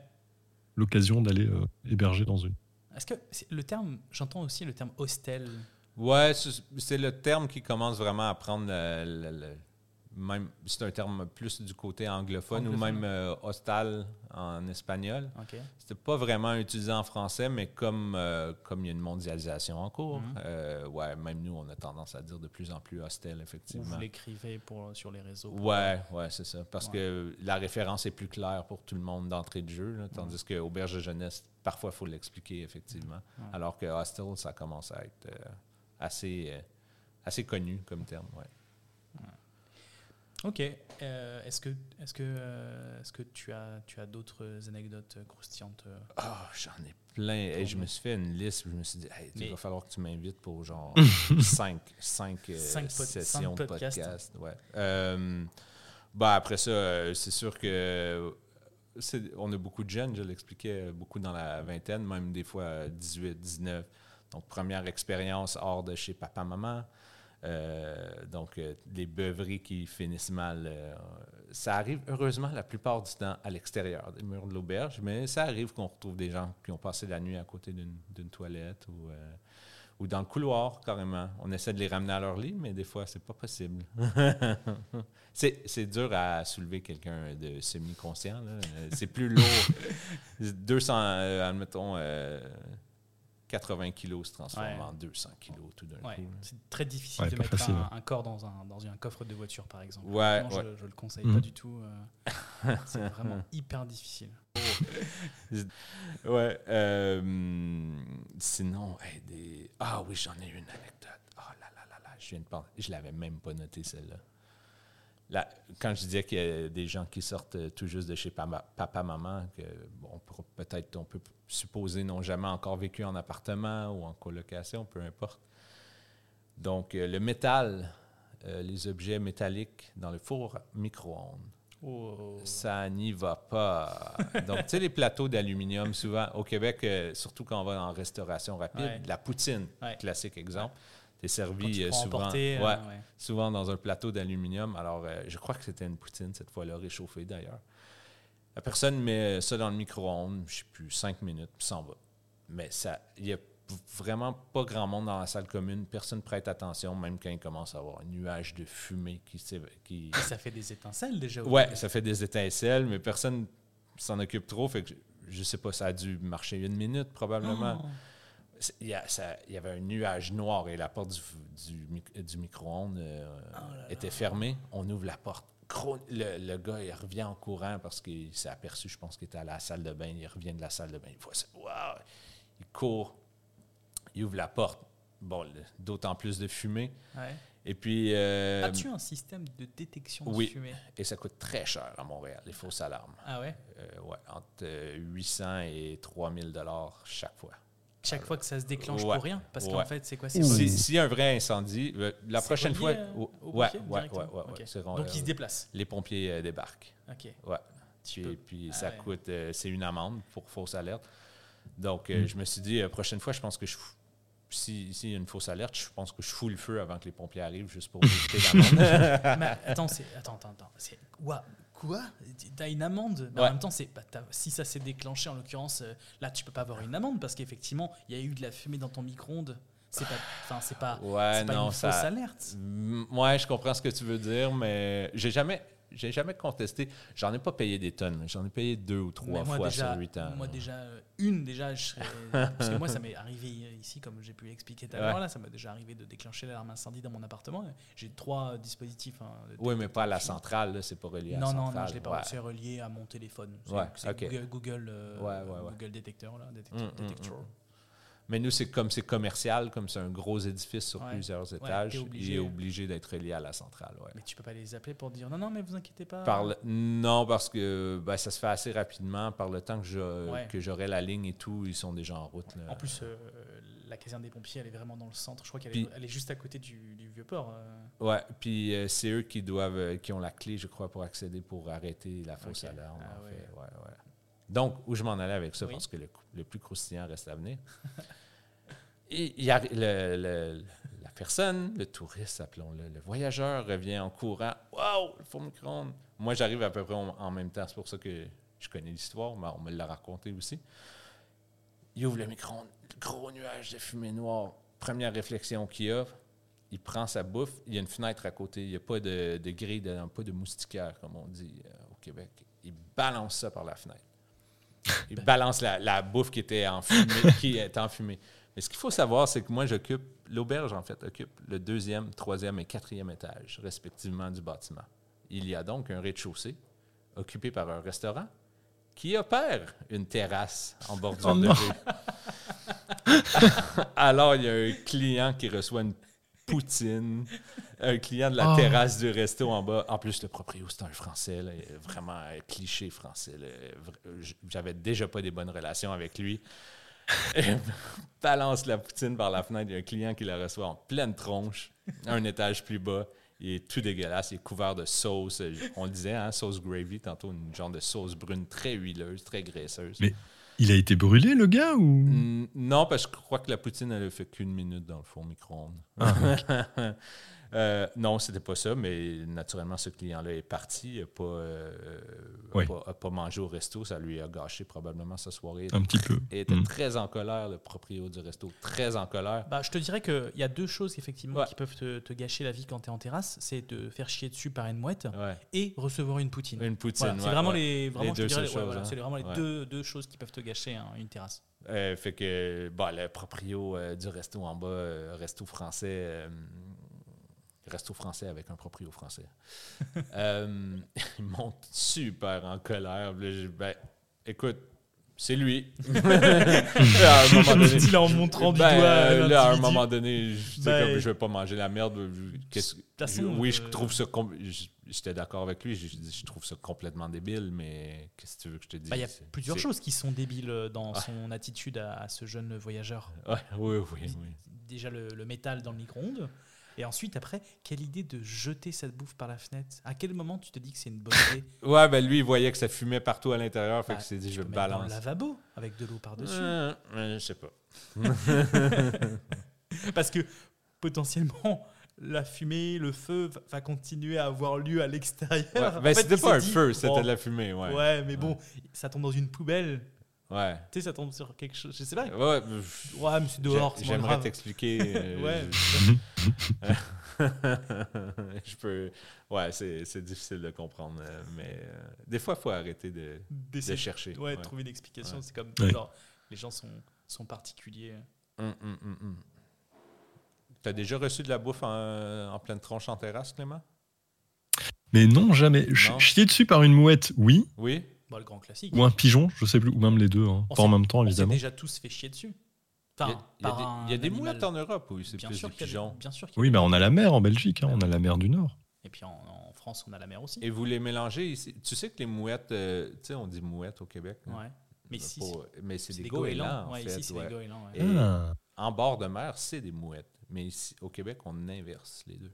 Mais ça, ça se ressemble beaucoup, les deux. Mais vous l'inversez, genre, est-ce que c'est officiel euh, Est-ce que c'est écrit dans. dans- Ah, c'est juste les hmm, Québécois qui. qui- Bonne question. Parce que il y a suçon et sucette. c'est aussi inversé, ça. Hein? Suçon et sucette, c'est inversé. En fait, une, Ouais, explique-toi. là. ben, en, fait en, France, en France, une sucette, c'est un- une confiserie que tu suces. OK, ouais. Alors qu'au Québec, c'est suçon, ouais. Alors qu'au Québec, une Ah. sucette, c'est un suçon dans le cou. Ouais, ouais, ouais, ouais. Ah donc si je vais au. Québec et que Euh, je demande une sucette, ça va pas. euh, Ça va pas. bah, Ça va Ben, pas de le toute faire. façon, à ton âge, Clément, ça va être nécessairement étrange si tu, si tu demandes un- Ouais. un, Ouais. suçon ou une sucette. ouais, Ok. dans, les, dans les deux cas. Ah. dans les deux cas, ils trouveront ça bizarre et weird. Donc, en fait, c'est inversé officiellement ou c'est inversé? Euh, c'est, une bonne question. Euh, ça, je pourrais Je pas sais bien, dire. je pose que des bonnes questions. Est-ce qu'on a un, un petit un dictionnaire québécois ici? Bien sûr, j'ai toujours un dictionnaire québécois avec moi. non, je- ai pas. non, j'en ai pas. Bah écoute, on restera sur ça. On, dira, bah, on, on demandera aux auditeurs de répondre à notre place. Hum, hum, hum. Euh, bah écoute, euh, je- moi je te laisse parler. euh, J'ai réfléchi parce que bon, je suis propriétaire de l'auberge de, de l'auberge jeunesse, du hostel, mais je suis aussi un voyageur. Et en voyage, j'en ai vécu des trucs. Là. Tu commences à être vieux, là, je t'ai dit, 37 ans tantôt. là. Donc, euh, premier voyage en solo vers 18 ans, là, euh, je commence à en avoir accu- à accumulé pas mal. Tu as un continent préféré? euh, Ou tu veux qu'on commence par un continent? ben, Est-ce Que que t'es t'as allé en Australie Non, je suis non, je suis pas allé en. D'ailleurs, c'est un de mes regrets de vie. Tu sais, on parle beaucoup de PV6 depuis tout. Ouais. Là, j'ai j'ai 37 ans, c'est trop tard. C'est 35 Ouais. pour l'Australie. Ouais. Ben, je pense dans beaucoup de pays, c'est pas mal autour de 35, non? 30 ans, dans beaucoup de pays. Ah, c'est ou 30 ans. 30 ans. Dans Bah, vois. certains pays, c'est 35. Bon, tu vois, je L'Argentine, je crois, l'Australie. OK. Bon, ben, tu vois, je suis d'autant plus. C'est trop tard, mais c'est un de mes regrets de vie. J'aurais voulu faire un PVT quelque part. Tu sais, vraiment partir. le- J'ai parti souvent un coup de deux semaines, trois semaines, un mois, même un mois et demi. Hmm. Mais jamais, tu sais, un an ou deux ans. Puis je vois Mm. tout le monde le faire ici, puis je me dis, ça a l'air plaisant quand même. Donc, euh, ça me tente très bien. L'Australie aussi me, me tente très bien. ouais. Ouais. J'ai entendu dire que c'est relativement aisé pour les PVTistes euh, en Australie. Mm, Trouver de l'emploi, c'est pas si pire. Ouais, Euh, bah, il y a beaucoup de travail en, en ferme, d'après ce que j'ai lu aussi. Beaucoup d'en ferme de. en Dans les bars aussi, je pense, non? Les Dans bars, je sais pas. On m'a, Ah dit ouais? en restauration, les bars aussi, c'est assez facile et ça, ça paye relativement bien avec les pourboires. Là. Ouais, j'avais, j'avais beaucoup vu hein, pour les fermes. Moi, j'ai beaucoup, Ok, ouais, ouais. C'est ce qui m'aurait principalement intéressé. Je t'avoue que moi aussi, un peu de, un peu de regret de ne de, de pas le faire, pas l'avoir fait. Bon, T'en as pas fait, non? Non, pas de PVT en, en Australie. Bon, c'est pas trop tard là. J'ai. euh, Bah, t'as ton euh, appartement à Montréal, c'est trop tard. Ouais. ben, ben oui et non. Je peux le mettre en, je peux le mettre en location là. Ouais, ouais, Euh, ouais, je fais des farces. J'avais ce projet-là pour cet hiver, mais euh, le prix de l'essence m'avait beaucoup découragé. Là, là, ça se calme. Ça de redescendre. Ça se un- calme. un- prendre un, un van Tesla. Moi, j'attends que Tesla fasse un petit van. et après, Oui, il va coûter cher à louer ce van-là. Est-ce que tu peux pas juste acheter un van et puis le faire, euh, le, le reconditionner, on va dire, en... en, En électrique? Ouais, Est-ce que ça te être- reviendrait pas moins cher de faire Ça reviendrait certainement moins cher de faire ça, Probablement, mais ça devrait être assez cher aussi, je pense. Ouais. Et puis là, après, c'est les bornes. Hein. C'est pas encore. euh, c'est- des grandes distances euh, au Mm. Canada puis aux Ouais. États-Unis. euh, Ouais. Pas envie d'être dans la vallée de la mort et de plus avoir de- d'électricité dans, dans- Ouais. dans- dans- ouais, Et de ouais, manière ouais. générale, on évite ce genre de choses. Effectivement. Mais ouais, c'est des grosses distances à couvrir avec un véhicule électrique. euh, J'ai hâte de voir comment ils vont faire. Je sais pas s'ils ont passé ça en Europe, euh, des, des règlements qui disent, euh, des lois qui disent après 2030 ou 2035, euh, plus de production de, de véhicules à, à essence. Ouais. Ils l'ont Ouais. passé en Europe, euh, euh, Clément? Ah, on- C'est censé être. Je sais pas si la loi est passée ou autre, mais euh, c'est quelque chose qu'ils veulent maintenant. Est-ce qu'ils vont y arriver? Ouais. Est-ce que c'est Perso, j'y crois pas. hein. est-ce que c'est à l'échelle européenne ou c'est par, euh, par pays euh, C'est une bonne question. Ouais, Ouais. ouais. Tu es notre référent euh, européen. Moi, je dirais euh, échelle, à l'échelle européenne. À. Maintenant, euh, je peux me tromper. Ouais. Ben parce que ici, ici ils l'ont annoncé, je crois que c'est une loi après, je sais plus, c'est 2030 ou 2035, un des deux, je, je suis plus certain. Ouais. Et je me dis, euh, ben à Montréal, je prends l'exemple de moi, j'ai j'ai un appartement, j'ai pas de stationnement, je me Mm. stationne dans la rue. Mm. Il n'y a pas de borne dans la rue. Ben, il y en a quelques-unes ici et là, mais de dire que tout le parc automobile va tran- faire une transition vers l'électrique, euh, Mm. on n'est pas là. là. Mm. Ça va prendre des Mais ça, après, euh, nous, ici, en tout cas en, en Belgique, on peut faire en sorte euh, de, de recharger notre voiture avec notre électricité. Possible. ça demande une euh, petite installation, mais Ouais, du coup, ouais. tu pourrais sans doute faire ça à ton, euh, Oui, oui. à ton euh, auberge de jeunesse. Quoi. Ouais, mais attends. Non, le, problème, le câble qui passe sur le trottoir, quoi. tu entre, entre ta place de Ah stationnement. oui, oui, oui, bien sûr. Ouais. Ouais, mais c'est ça. Mais c'est que moi, je me stationne. euh, je me stationne jamais au même endroit. Là. Je suis Mm. dans la rue. J'ai pas Ah un oui, oui, stationnement à moi. Une journée, je suis euh, à tel coin de rue. Ouais. Une journée, je suis 100 mètres plus loin. Je suis pas nécessairement devant chez moi. En plus, je suis à l'étage. Donc là, ça fait un fil, comme tu dis, qui passe Mm. sur le trottoir Ouais. avec tout ce que ça, imp- ça implique. Ben Puis ouais. l'hiver, avec le déneigement, on oublie ça. Ben Euh, ouais, non. je- je- des, beaux défis, en- des beaux défis en perspective. euh, Mm. Je serais pas étonné qu'elle finisse par tomber, euh, l'échéance. Ouais, mais en même temps, si, euh, si effectivement ils, ils mettent en place cette restriction de, des véhicules euh, à, à, à essence, euh, enfin la fin des véhicules à essence, pardon, bah, ils, vont, euh, ils vont en parallèle commencer à monter plus de batteries un peu partout dans. Ouais, j'imagine. C'est sûr, ils ont pas Oh le oui, choix. il n'y a, ouais, il y a pas le choix. ouais. Je cherchais le terme, en fait, je crois que je- on dit un moteur à explosion, non? Un moteur thermique. Un moteur à explosion, c'est les moteurs conventionnels. Ouais, comme un a, moteur thermique. Thermique, c'est c'est bien. ouais. Ouais, on utilise thermique. Thermique, aussi. ah Je crois qu'on dit Nous, c'est plus à explosion. Explosion, Ouais, ok. ouais. À énergie fossile À, éner- à énergie fossile, on peut le dire Éner- ça, effectivement. À énergie d'une autre époque. Effectivement. Clément est très engagé euh, euh, éco- écologie. OK. OK. Ah, tu devrais Exactement. aller euh, survoler en Alberta nos sables bitumineux. Tu trouverais ça ravissant. Survolé avec un avion euh, plein de kérosène, évidemment. Ouais, ouais, ouais, je sais plus, euh, je, je sais plus, il disait qu'il y avait des, des, des champs pétrolifères, euh, genre de la taille de la Belgique, et ça, laisse qu'un cratère immense, Ah ouais. immonde et dégueulasse, là, qui va être là pour des, des centaines d'années, probablement. Mais c'est dû à quoi ça? Ben, c'est l'extraction de sable bitumineux. Vous êtes familier un peu avec le Pas sable du tout. bitumineux? Non? Euh, Pas ben, dans le fond- spécialement. hein? Non. non, dans le fond, il y a, tout- il y a- il y a toutes sortes de gisements de pétrole. Euh, il y a du, du offshore, donc euh, avec des plateformes en mer. euh, c'est comme des poches de, de, de, de- de fuel, de, Ouais. de- de- ben, de- d'énergie fossile sous, sous la, la- sous l'eau. Ouais. Ils vont percer et tout ça, mais il y a le- les sables bitumineux. C'est- C'est-à-dire, c'est dans le sol, il y a une certaine quantité de pétrole qui est diffuse. C'est-à-dire, il n'y a pas une poche de pétrole. Il est diffus dans le sable. Donc, il faut excaver des tonnes et des tonnes de. En fait, des, des kilomètres et des kilomètres carrés de, de- de terre ou de, si tu veux, de, de sol Mhm. pour en extraire le peu de pétrole qui est imbibé à travers ça. Donc, ça prend un paquet d'eau aussi. C'est très, euh, c'est très énergivore et ça laisse, comme la zone d'exploitation est immense parce que la concentration est très faible, ça laisse des. des ben, c'est ça, des gigantesques chantiers euh, dégoûtants, dégoulinants de pétrole. euh, c'est un- vrai cauchemar, en fait. Bah, C'est- vraiment un cauchemar. Mais c'est légal, ça, c'est Ouais, encadré. euh, Ouais, D'ailleurs, euh, ouais, en Alberta, c'est là où ils en produisent le plus. Et puis, euh, c'est très, très légal. Mais ils ont, ils ont pas de plan de. Enfin, après? Ouais, je sais pas. Et puis en plus, c'est tellement énergivore comme industrie. Je pense que j'avais entendu une absurdité du genre euh, la- ce qu'on en retire d'énergie fossile, genre la on, a- on a besoin de la moitié de ça en Mm. partant juste pour le produire. Ouais. Donc euh, c'est- Ouais. absurde. T'as vu ton premier, euh, euh, là je fais une blague à part, t'as vu ton premier Canada Goose sur le plateau Mont-Royal? Non, pas encore. Non? Je sais pas beaucoup. La, la blague dans, dans certains groupes Facebook et tout ça, certains memes, c'est euh, est-ce qu'on a vu encore le, le pr- le premier Français du plateau Mont-Royal avec. euh, à quelle date on va voir le premier Français sur le plateau Mont-Royal avec un Canada Goose? Et, puis des Stan.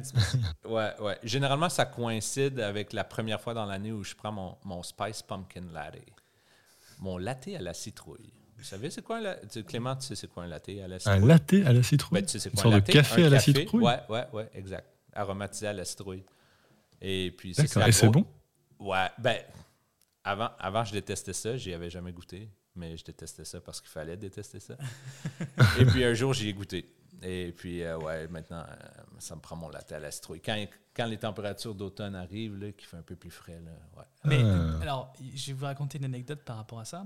Euh, il y a quelques années, euh, on est en hiver ou en automne, et euh, je suis en date euh, avec une fille, une québécoise d'ailleurs, Oh. et euh, on passe au Starbucks, et puis je- j'achète un latte à la citrouille. Et elle me regarde avec des grands yeux, et elle me dit, mais c'est c'est une boisson de bitch. The basic bitch. c'est une boisson de bitch. Elle me dit, mais c'est une boisson de- d'une petite blanche blonde un peu bitch. et, moi, j'ai, et moi, j'ai mon latte à la citrouille dans la main droite et je la regarde. Je fais bah non. c'est excellent. Ouais. Mais ouais, ouais. Avant, j'ai- j'aimais me, me dire du latte à la citrouille sans l'avoir goûté, mais c'est bon. Ouais, Très c'est bon. sûr, c'est, très sucré. c'est très, Ouais, très bon. ouais. Euh, Fait que bref, généralement, mon premier latte à la citrouille coïncide à peu près avec l'apparition du Canada, Canada Goose euh, sur le plateau Mont-Royal. Plateau Mont-Royal, tu as déjà situé le plateau Mont-Royal dans ton, euh, dans ton podcast? Je pense pas. On n'a jamais trop, trop, trop parlé. Enfin, on parle de Montréal, tout ça, mais je pense que les gens savent Ouais. ce que c'est, mais on, on peut l'expliquer quand même. C'est le quartier français de Montréal? Oui, effectivement, c'est ça, tu prends un raccourci. En théorie, ça devrait pas être ça, mais non, euh, on, on fait beaucoup de farces sur le plateau Mont-Royal en général, en général parce qu'on on a l'impression que la France s'apprête à, envahir. À envahir, carrément, ouais, ouais. Ben, Et puis là, on n'a plus de rempart. Ouais, mais bref, c'est le, le, coin, euh, le coin branché très francophone parce qu'il faut savoir, à Montréal, la ville est quand même divisée euh, vers l'ouest. Plus on va vers l'ouest, c'est très anglophone. Euh, et puis euh, à l'est, c'est très francophone. Euh, donc le plateau Montréal, c'est vraiment la partie francophone là, de Montréal. c'est le cœur et, et les Français, l'apprécient particulièrement, de sorte que ben, ben, à l'auberge de voix, tous les gens cherchent des colocations sur le Ouais, plateau je sais pas pourquoi d'ailleurs, parce que Ben, c'est un beau quartier. quand même. Ouais. mais c'est un beau quartier, mais je, je sais pas. euh, Je pense, en fait, je pense que c'est juste parce que ça a commencé, il y a eu beaucoup de Français, puis à un moment donné, il y en a de plus en plus, et c'est juste comme resté en fait, parce que il y a rien de particulier. Bah maintenant, Hmm. en fait. Maintenant, il y a des trucs, il y a des bonnes boulangeries. Il y a la boulangerie qui s'appelle euh, Au Petit Paris, je crois, qui est sur Mont-Royal, qui est une super boulangerie, Hmm. euh, avec des pains au chocolat, mais c'est incroyable. J'ai l'impression d'être dans mon petit village en- dans l'ouest de la France. T'as dit pain au chocolat? j'ai dit pain au chocolat. Ok, Je, oh. je sais qu'on dit chocolatine ici au Québec, mais moi je suis désolé. Ah, ben moi, j'appartiens à un autre groupe. hein. Ah ouais? Croissant au chocolat. Non mais là, faut arrêter. Ouais, ouais. en fait, il y a un moment donné, il faut juste arrêter de dire n'importe quoi. Ah, Parce qu'il y a aussi des croissants littéralement au chocolat. Oui, ça existe. En aussi. plus des petits pains au chocolat. il y a des croissants aux amandes. Non mais là, moi je, moi je, non mais à la limite, tu sais, je, je comme, je tolère les gens qui disent chocolatine. Je vais pas, je vais pas les inviter à. Oui, c'est pas manger. grave. Je vais pas les inviter à manger ces gens-là, mais je les, je les tolère dans mon environnement proche ou éloigné. Mais là, si tu commences à dire des croissants au pour moi, ça a toujours été un croissant mais chocolat. là, euh, Mais non. moi, je, je viens de. pour moi, tu, es- pour moi, tu es fou, Héloïse. Je viens de Gatineau, c'est près d'Ottawa, c'est- c'est- c'est c'est ailleurs au Québec, là, ça va être difficile à situer un peu, mais par chez nous, c'est croissant chocolat. Désolé de t'apprendre ça. Ah non, mais moi, c'est- pas moi qui suis désolé. En fait. Euh, c'est- toi qui devrais être désolé. Euh, comment on dit euh, pain au chocolat en Belgique? On dit pain au chocolat S'il te plaît? Ouais, on On dit pain au chocolat. on dit pain ouais, au ouais. chocolat, ouais. Ouais. Ok. Ok. Ouais. Bon. Je crois que Chocolatine, c'est le sud, hein? c'est le sud de la ouais, France. c'est le sud ouais, de la ouais, France, C'est ça. peut-être peut-être sud de l'Europe. Tu crois que ça va être une, une question euh, d'indépendance, un de ces quatre, qu'il va y avoir une partition de la France sur cette Moi, je pense, a- Ouais, je pense Honnêtement, il y, a, aussi. il y a déjà, euh, il y a déjà énormément de débats. C'est un débat qui revient euh, une, au moins une fois par mois sur les Ouais, je différents sais, je groupes sais. Facebook que je vois. Oh oui, puis moi, ben, c'est pour ça que j'ai pris un malin plaisir à dire croissant au chocolat, parce que moi, chaque fois que je vois le débat sur Internet, j'amène mon petit grain de sel. Non, non, vous êtes tous dans l'erreur. C'est croissant au chocolat. Mais là, il faudrait pas que. Les Bretons qui sont forts sur les pâtisseries en général, là, probablement qu'ils me diraient que je suis dans le tort avec Ouais, mon je- croissant. non, pas tant les Non? Bretons. Non, euh, bah, moi je- j'habitais dans l'Ouest, là, hein, sous la Bretagne. Je te dirais que non, les Bretons ils sont Dans forts, la euh, moyenne. ils, sont, ils sont forts sur beaucoup de choses, tout ce qui concerne euh, Bah, les crêpes, hein. l'alcool aussi. L'alcool, oui. ouais, j'ai pensé à l'auberge, j'ai Ouais. vu, dit, ouais, ouais, les Bretons, l'alcool. ouais, je c'est que- c'est que ça c'est pas mal leur, euh, je dirais leur point, leur point fort. Les crêpes, ouais, les crêpes, les galettes. Ouais. C'est quoi la galette déjà? Ils ont une galette. là. C'est euh, bien la en farine de sarrasin. Non, en fait, c'est comme une crêpe, mais c'est une farine de sarrasin. mais ils ont une pâtisserie là, En, décadente. en Bretagne? Ouais, pleine, Ah, le, pleine de le beurre. Queen, Queenaman. Le Queenaman. C'est ça? Ouais. Ok, ça Le, me dirait. je Hmm. euh, le Queenaman? Le, Ouais, c'est ça, le Queenaman. Ah. Je vais le Je répéter. te crois sur parole. Je vais le répéter une quatrième fois. Non, parce que, en fait, je je m'écoute en même temps le dire pour être sûr que je, que je, dis, je prononce. Ouais, ouais, c'est ça. C'est Mm, ça. mm, Je, mm. je suis comme perdu. D'ailleurs, euh, une personne qui vient, euh, qui va venir au Canada, Eloï, Mhm. tu- elle te dit euh, qu'est-ce que je dois manger en premier? C'est quoi les plats typiques au Canada? On parlait de la poutine tout à l'heure. Ouais. Mais il y a quoi comme autre plat typique? Le pâté chinois. Ouais. Pâté chinois, C'est- vrai. ça, la- jamais mangé. T'en as jamais J'en ai mangé? jamais mangé. Je veux Alors, bien que tu expliques euh, ce que c'est. Ouais, ouais, ben pour le bénéfice de tes auditeurs, auditrices, j'ai tendance à le comparer. euh, bon, on m'a dit en fait de le comparer avec le hachis parmentier, que je n'ai jamais Mm. mangé de mon côté, donc euh, je ne sais pas si la, la comparaison est bonne. Si, si, la comparaison est bonne. Mais en fait, c'est de la viande de bœuf hachée avec des patates et du maïs. Mais attention, pas n'importe lequel maïs. Parce qu'il y a des gens, au Québec- même au Québec, qui prennent du maïs en grains. Donc, euh, vous savez, les conserves de maïs, c'est juste des grains de maïs en conserve. Ouais. Mais non, on a quelque chose de mieux au Québec. et Il y a même des Québécois qui, qui, f- qui font semblant qu'ils ne le savent pas. On a du maïs en sauce. T'as as déjà vu? J'ai- Alors, je l'ai déjà Tu vu. l'as vu? maïs en as déjà sauce. mangé? Ça, c'est un truc qui n'existe pas, ou en Ah, tout je cas, j'en pense ai que- jamais vu en ouais, Europe. ouais, Mais je crois pas. Ici, ouais, ouais, du Ouais. maïs en sauce. Mais Ouais. c'est- c'est- c'est- j'en ai déjà vu, je pense que j'en ai jamais acheté. Ouais. C'est- quoi? C'est quoi? c'est- J'ai de la misère à. à- ben, en fait, c'est des grains de maïs, Ouais. mais ça baigne dans une sauce qui est assez sucrée. Donc, c'est en conserve aussi. OK. Euh, mais c'est. c'est- Je, sais pas comment dire. C'est- C'est c'est liquide, là. Ça, ça se mange à la cuillère. C'est ben, c'est semi-liquide, semi. Il y a quand même les grains de maïs, là. Mais il y a une sauce. Je sais pas, elle est faite à base de quoi Si elle est faite à base de maïs ou. Euh, connaissant notre industrie alimentaire, ça pourrait être de l'eau et du sucre. J'ai aucune idée, mais on a du maïs en sauce. Et c'est Et donc- et donc c'est ça, ce que ça- prend dans le pâté chinois. Et ça, ça se met à quel niveau Ah dans le oui. Enfin, Ah, dans le ben. pâté chinois? Ah, ben, excellente question. J'attendais que tu la poses parce qu'il y a, il y, a vraiment, y a vraiment un ordre Ben pour oui. les ingrédients. En fait, c'est, c'est en strates. Donc, au fond, on a la viande hachée, la viande de bœuf. Euh, au milieu, euh, on, on dit, les Québécois, on dit steak, bladine, patate. steak, bladine, patate. C'est pas compliqué. Steak, Ouais. bœuf haché au fond. Ouais. Bledin, c'est le maïs ou maïs en crème de préférence. Et le dernier, étage, le dernier étage du dessus, c'est patate. Après ça, ça, c'est de la base. Euh, des pommes de terre. J'ai vu ta, ta phase d'interrogation. euh. Non, non, je, non, je t'écoutais. Alors, des, des pommes de terre euh, pilées, là, de la purée de pommes de terre, Ouais. finalement. Et puis après ça, ben, là, il y a des degrés de fantaisie. Euh, il y en a qui le font gratiner. Ouais, c'est ce que j'allais te dire. Ma question allait venir, j'allais dire, mais vous mettez un peu de, de cheddar quand même euh, Parce que tout est meilleur avec du cheddar, Ouais, de ouais. manière ben, générale. Pas, pas tout le temps. Moi, je t'avouerais que j'ai grandi avec la version très de base. là. Ouais, ouais. À Mais c'est comme la. Ouais. Mais c'est comme la poutine, hein. La poutine, la, la poutine de base, ça reste un classique. Là. Hmm. Juste, euh, euh, je me suis longtemps égaré dans des poutines euh, fantaisistes avec euh, poutine mexicaine, avec de la sauce chipotlée ou je ne sais trop. Mais je reviens toujours à la bonne poutine de base. Ouais. Donc, ouais, pâté chinois. Euh, qui tient son nom. tu as déjà entendu l'explication du pâté Ben, chinois? je crois oui, c'est Ouais. parce que à l'époque euh, de la construction des chemins de fer, Ah, Au Canada? j'apprends- Je t'apprends rien. Bon, ben, euh, bah, ciao, bye, quasiment. je. Mais non, je suis quasi- je- déjà, non, reste. je, suis- je suis quasiment québécois. Mais Stratop, euh, oh, tu, tu peux expliquer pour Stratop, pour euh. Clément? Ben, le s'il te plaît. Et pour le bénéfice des auditeurs auditrices. Aussi, bah oui, bien sûr. Euh, On en a quelques-uns. Ouais, j'imagine. J'imagine.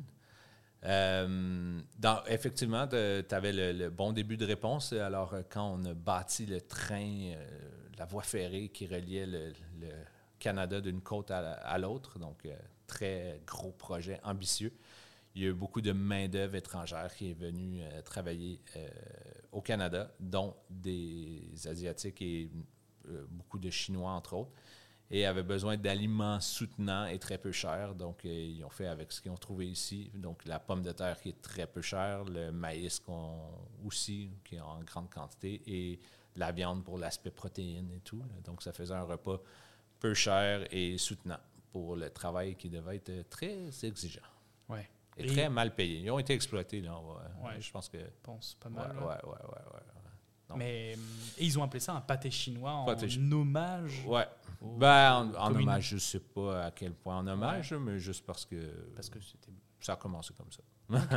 Ok. Donc, Et pourquoi ça a l'air les- trop bon. hein. Et pourquoi Ouais, c'est les Québécois qui sont appropriés ce nom-là, je sais pas. En anglais, ils disent shepherd's pie, qui serait comme euh, la tarte ou le pâté du berger. Et, et c'est pas tout à fait pareil. C'est pas bon le pâté chinois en anglais. ah ouais? Ouais, c'est différent. Pas de maïs en crème en partant. Ouais, c'est ça qui manque. Mais tout est moins bon euh, en anglais, de toute Hein? façon. Ouais, ouais, en général. Ben, en partant, là, euh, aux futurs voyageurs, voyageuses en sol euh, canadien, La poutine, ça se fait avec des fromages, des crottes de fromage. Dans le reste, puis ça, c'est au Québec, là, ça vient du Québec. Dans le reste du Canada, ça peut arriver au Québec, c'est très rare, mais dans le reste du Canada, on va vous, souvent vous proposer une poutine et elle va être faite avec du cheddar râpé. Mais là. Ah là, ça, c'est, ça, c'est, c'est une insulte. C'est, Ouais. c'est, c'est- Ouais. Fait que, euh, bon, là, ça, c'était les deux faciles. Qu'est-ce qu'il y a d'autre dans la, la, la gastronomie? Je dirais que euh, malheureusement, on n'est pas reconnu, je crois. Je pense pas pour notre gastronomie. Il y a beau... Je vais te dire oui, effectivement. Mais euh, Montréal, par contre, déborde de restaurants. Je Ouais, pense qu'il y a, y un restaurant pour chaque deux habitants. Je suis, je suis souvent c'est- déçu. C'est beaucoup de la bouffe de bistrot, euh, frites, euh, hamburgers et, et tout. Mais euh, où je m'en allais avec ça? Ouais. Ben, mais il y a beaucoup de trucs. On, dit ça rapidement, on n'est pas reconnu pour la gastronomie et tout. Mais après ça, quand on va dans les régions, il y a beaucoup de trucs. euh, Je pense au, au pâté du lac Saint-Jean. Tu as déjà goûté un pâté? Non, Non. j'ai jamais goûté un pâté. C'est un- comme une, euh, ce qu'on appelle aussi la tourtière, qui est finalement de la viande hachée, ce qui est, ce qui est comme une tarte à la viande hachée, si on veut, en quelque Ouais. sorte. Mais au lac Saint-Jean, il y a quelque chose de plus traditionnel. Et là, c'est comme une tarte, mais très, très épaisse. Ça doit avoir, euh, je sais pas, euh, 5 à 10 cm d'épaisseur. Et là-dedans, c'est comme un ragoût de viande et tout. C'est très, très bon. Wow. Ouais, ouais, ouais. Et euh, moi, j'aimerais poser la même question à, à Clément. Euh, Clément, si quelqu'un euh, te disait qu'il allait venir en Belgique, tu proposerais quoi à manger? Par exemple, si cette personne euh, devait arriver en fait, le week-end euh, prochain. Si vous venez en Belgique, vous venez d'office à Bruxelles, j'ai envie de vous dire, on va manger des gaufres. Ouais. Ça, c'est c'est sûr. C'est pas, c'est pas vraiment un repas, mais il y a des très très bonnes gaufres avec de la glace et des fruits. Tu veux en manger. Mm. Ou sinon, évidemment, je, je pense que je vois euh, où tu en venais, la fricadelle. Ah, fricadelle. C'est un peu, euh, c'est un peu le passage obligatoire. hein. Ouais, faut que tu Il faut m'expliques. que tu expliques à Héloïse que c'est Ouais, une fricadelle. aucune idée. La, la fricadelle, euh, bah, c'est- tu vois, comment dire, c'est euh, c'est de la viande que tu mets dans de la friteuse. hein. C'est rond, c'est comme une saucisse. C'est vraiment fait avec des restes de nourriture de viande. Mais c'est de la bonne malbouffe. hein. Ouais, ben fricadelle, pas- j'entends fricadelle, j'entends tout ce qui. Non? Euh, ouais, c'est ça, c'est ce ça. ouais, ça. euh, Comme avec la frigo, pâte feuilletée, c'est ça euh, Ouais, comme, comme un, c'est une sorte de, c'est un hachis un peu. C'est comme un, gra- un gratin à hachis souvent. euh, tu sais, ça a l'air, ça a l'air fancy comme ça. Ouais. En, en vrai, à une certaine Ouais, mais époque. à, à une certaine époque. en Ça l'est tu- pas du tout, mais tu- c'est c'est bon. hein, Mm, mm. si, si on aime bien la, en fait, la malbouffe. ouais, c'est vraiment, c'est ça en fait, c'est tous les tous les restes en fait de, de, de- de Ouais. viande et t'en fais une saucisse. C'est comme ça que c'est. OK, OK. Ouais, ben le nom me disait. mm. Mais plus maintenant. Ça c'est l'origine Ouais, de la ok, fricadelle. Maintenant, quand tu vas dans un magasin, dans un magasin, enfin dans un restaurant ou euh, ou, euh, ou tu achètes dans le commerce, euh, c'est pas toutes les restes des viandes qui ont été mixées. C'est il Mhm. y a un travail qui est derrière quand même. Ouais, ouais, bien sûr. ouais. Bah, ici, euh, je, attends, je, je lis un peu en même temps euh, La que ça fait. euh, ça serait euh, composé à 40% de viande de poulet séparée mécaniquement des os après le désossage. Donc voilà, euh, c'est pas très nutritif. euh, Ouais, T'es pas sur un site qui est. euh, qui Il y a sur le wiki, hein, et puis il y a d'autres viandes après qui sont mises, euh, du porc, du cheval, euh, t'as de l'eau, de la chapelure. OK, OK. Ouais, ça me, ça me donne une idée. Je vois, je vois le genre. J'en ai jamais mangé. Ça. Moi non plus. Mais tu vas en manger. hein. Ouais, je vais en manger. Je vais en. Enfin, j'espère. Je, je vais en Europe euh, cette semaine. Là. Je, prends mon avion euh, demain pour y rester toute la semaine. Je vais voir un, je vais voir un, un podcast euh, à Toulouse et je passe euh, voir mes amis euh, en Belgique aussi. hein. Donc je vais pouvoir manger ma Tout ça en une semaine. Ça, c'est la beauté. Ah bah peut-être qu'on se verra alors si tu viens voir des amis. Bon, il dit ça parce qu'évidemment, il fait partie des gens que je vais voir en Belgique euh, euh, la semaine prochaine, enfin cette semaine. Mais euh, j'ai mangé ma fricadelle euh, pour la première fois à Bruxelles. Et donc, à part la- les gaufres et les, et les fricadelles, euh, messieurs, euh, si vous deviez définir vos pays, est-ce qu'il y a d'autres choses? J'ai envie qu'on parle, Hmm. parle un peu de, de bouffe. Du chocolat, mais le pire c'est que si je dis du chocolat belge, je sais même pas Ouais, vers quelle marque de chocolat j'enverrai les gens. ouais. Tous les chocolats en Belgique sont bons, non? Ouais, Tout? toujours. Vraiment? Tous Non, pas sûr. Peut-être, Pas sûr. peut-être. Tu veux de l'eau encore, euh, Louis Ah, je suis preneur. Ouais, Ouais, ouais, je vais te ouais, un truc. Tu veux de l'eau, euh, Clément? Bah écoute, euh, oui, Parce que moi, tu m'avais dit, viens, euh, tu, tu vas faire un podcast avec moi, et j'étais pas super emballé. Euh, tu m'as dit, viens, il y aura à manger. J'ai dit, vas-y, je signe. Mais en fait, je suis chez moi, quoi, je suis pas avec vous. Et Est-ce que tu savais que c'est mieux de boire de l'eau à température de, de salle plutôt que de l'eau fraîche? Même si ça fait vraiment du bien, on va pas Bah. se le cacher, mais tu savais, que- tu savais que c'était moins bon de Ah, boire mais- de l'eau euh, trop froide. mais non, je savais pas. Ben, J'avais Ouais. entendu, moi, après Pourquoi? des, des, des, des efforts euh, Alors, physiques pour- soutenus, entre autres. C'est une bonne question. Et euh, je pourrais y répondre, Et tu n'as pas la réponse. mais je vais pas le faire. Mais non, j'ai pas la réponse. Mais moi, j'avais entendu que c'est bien de boire euh, froid parce que ça te permet de, de dépenser plus de calories. Parce que ton corps, il a besoin de, de dépenser des calories pour réchauffer ce que tu bois. Tu vois. Et Tu manges beaucoup de Ça, je, Honnêtement, je sais pas. j'ai un peu grossi pendant la Covid. Donc, toutes les Ouais. petites astuces sont bonnes à prendre. Ok. Donc, Les même petites boire. astuces de grand-mère. Ah ben, ça, tu vois, tu vois aussi, là, en, haut- en, haut- en Amérique du Nord, on est, on est bon pour ça, les petites astuces. Là. Des hyper portions de boissons gazeuses, mais diète. Ou Ouais. des hyper portions de trucs, mais ouais, en version diète avec de l'aspartame puis Ouais, des édulcorants et tout. Là. T'es dans le Hmm. bon pays pour es- pouvoir espérer perdre du poids sans perdre. L'espoir est toujours là. C'est- bah, bah, je sais pas si je dois dire merci en fait. Mais euh, non, sinon, euh, c'est ça, j'ai beaucoup, j'ai beaucoup voyagé en Amérique latine. Euh, beaucoup, beaucoup. Quand j'étais jeune, c'était plus abordable. Euh, pour nous, ben, l'Amérique latine, c'est au sud. Ouais, euh, c'est juste à côté. Ouais, puis bon, les taux de change, naturellement, sont hyper avantageux. Donc, j'ai plus voyagé en Amérique latine parce que, genre, je pouvais faire deux voyages en Amérique latine pour le prix de, genre, une nuit à, à l'hôtel à. Paris. Euh, genre, ça se compte. Non, je caricature. là, Non, non, c'est ouais, cher. Ouais. Euh, fait que j'ai Cuba, j'ai ah, Haïti. euh, j'ai écrit, je me suis noté What the fuck in El Salvador. T'as déjà été au Salvador? J'ai jamais été au Salvador. Moi, dans le sud, j'ai été euh, en République dominicaine. OK. J'ai été à Cuba. Euh, et c'est tout pour le sud de, pour l'Amérique du Sud. Ouais, c'est Ouais. tout. Ben, je demandais si tu avais déjà été au Salvador, mais c'est que je connaissais la réponse. A personne qui voyage au Salvador. Mais c'est pas hyper dangereux, Ouais. hein, le Salvador? Et ça sort de- ben, de- dans les jusque. Bon, il faut pas me citer, jusqu'à la milieu des années 90, c'était en, en guerre civile. Donc, euh, c'est un pays où il y a encore beaucoup d'armes qui circulent. Euh, il y a une droite, euh, une droite politique vraiment décomplexée qui sont en fait les anciens liés les anciens euh, avec les anciens régimes ben, de droite puis de, de, put- de, de- de gouvernement putschistes et, et compagnie. Et une gauche qui est, ben, je sais pas, là, est rendue où, qui était plutôt radicale, qui étaient les anciens guerriers héros qui s'étaient formés en politi- parti politique. Donc, c'est un pays qui est très, très tendu. C'est un où l'ambiance est tendue. euh, on se couche la nuit dans San Salvador et il y a des. T'entends des, des, des gunshots, des coups de feu qui sont tirés euh, à droite puis à, à gauche. Euh, et moi, j'ai été là parce que je me suis dit, personne ne va là, je vais aller là. Et puis, je me suis ramassé dans toutes sortes de situations. Euh, C'est pas un, c'est un peu comme. euh, euh, ben, il y a plein de pays comme ça qui sont pas. Ils reçoivent pas de touristes, donc il n'y a rien pour accueillir les touristes ou à peu près. Il n'y a pas d'infrastructure, il n'y a pas. euh, il a pas d'activité à faire tant que ça.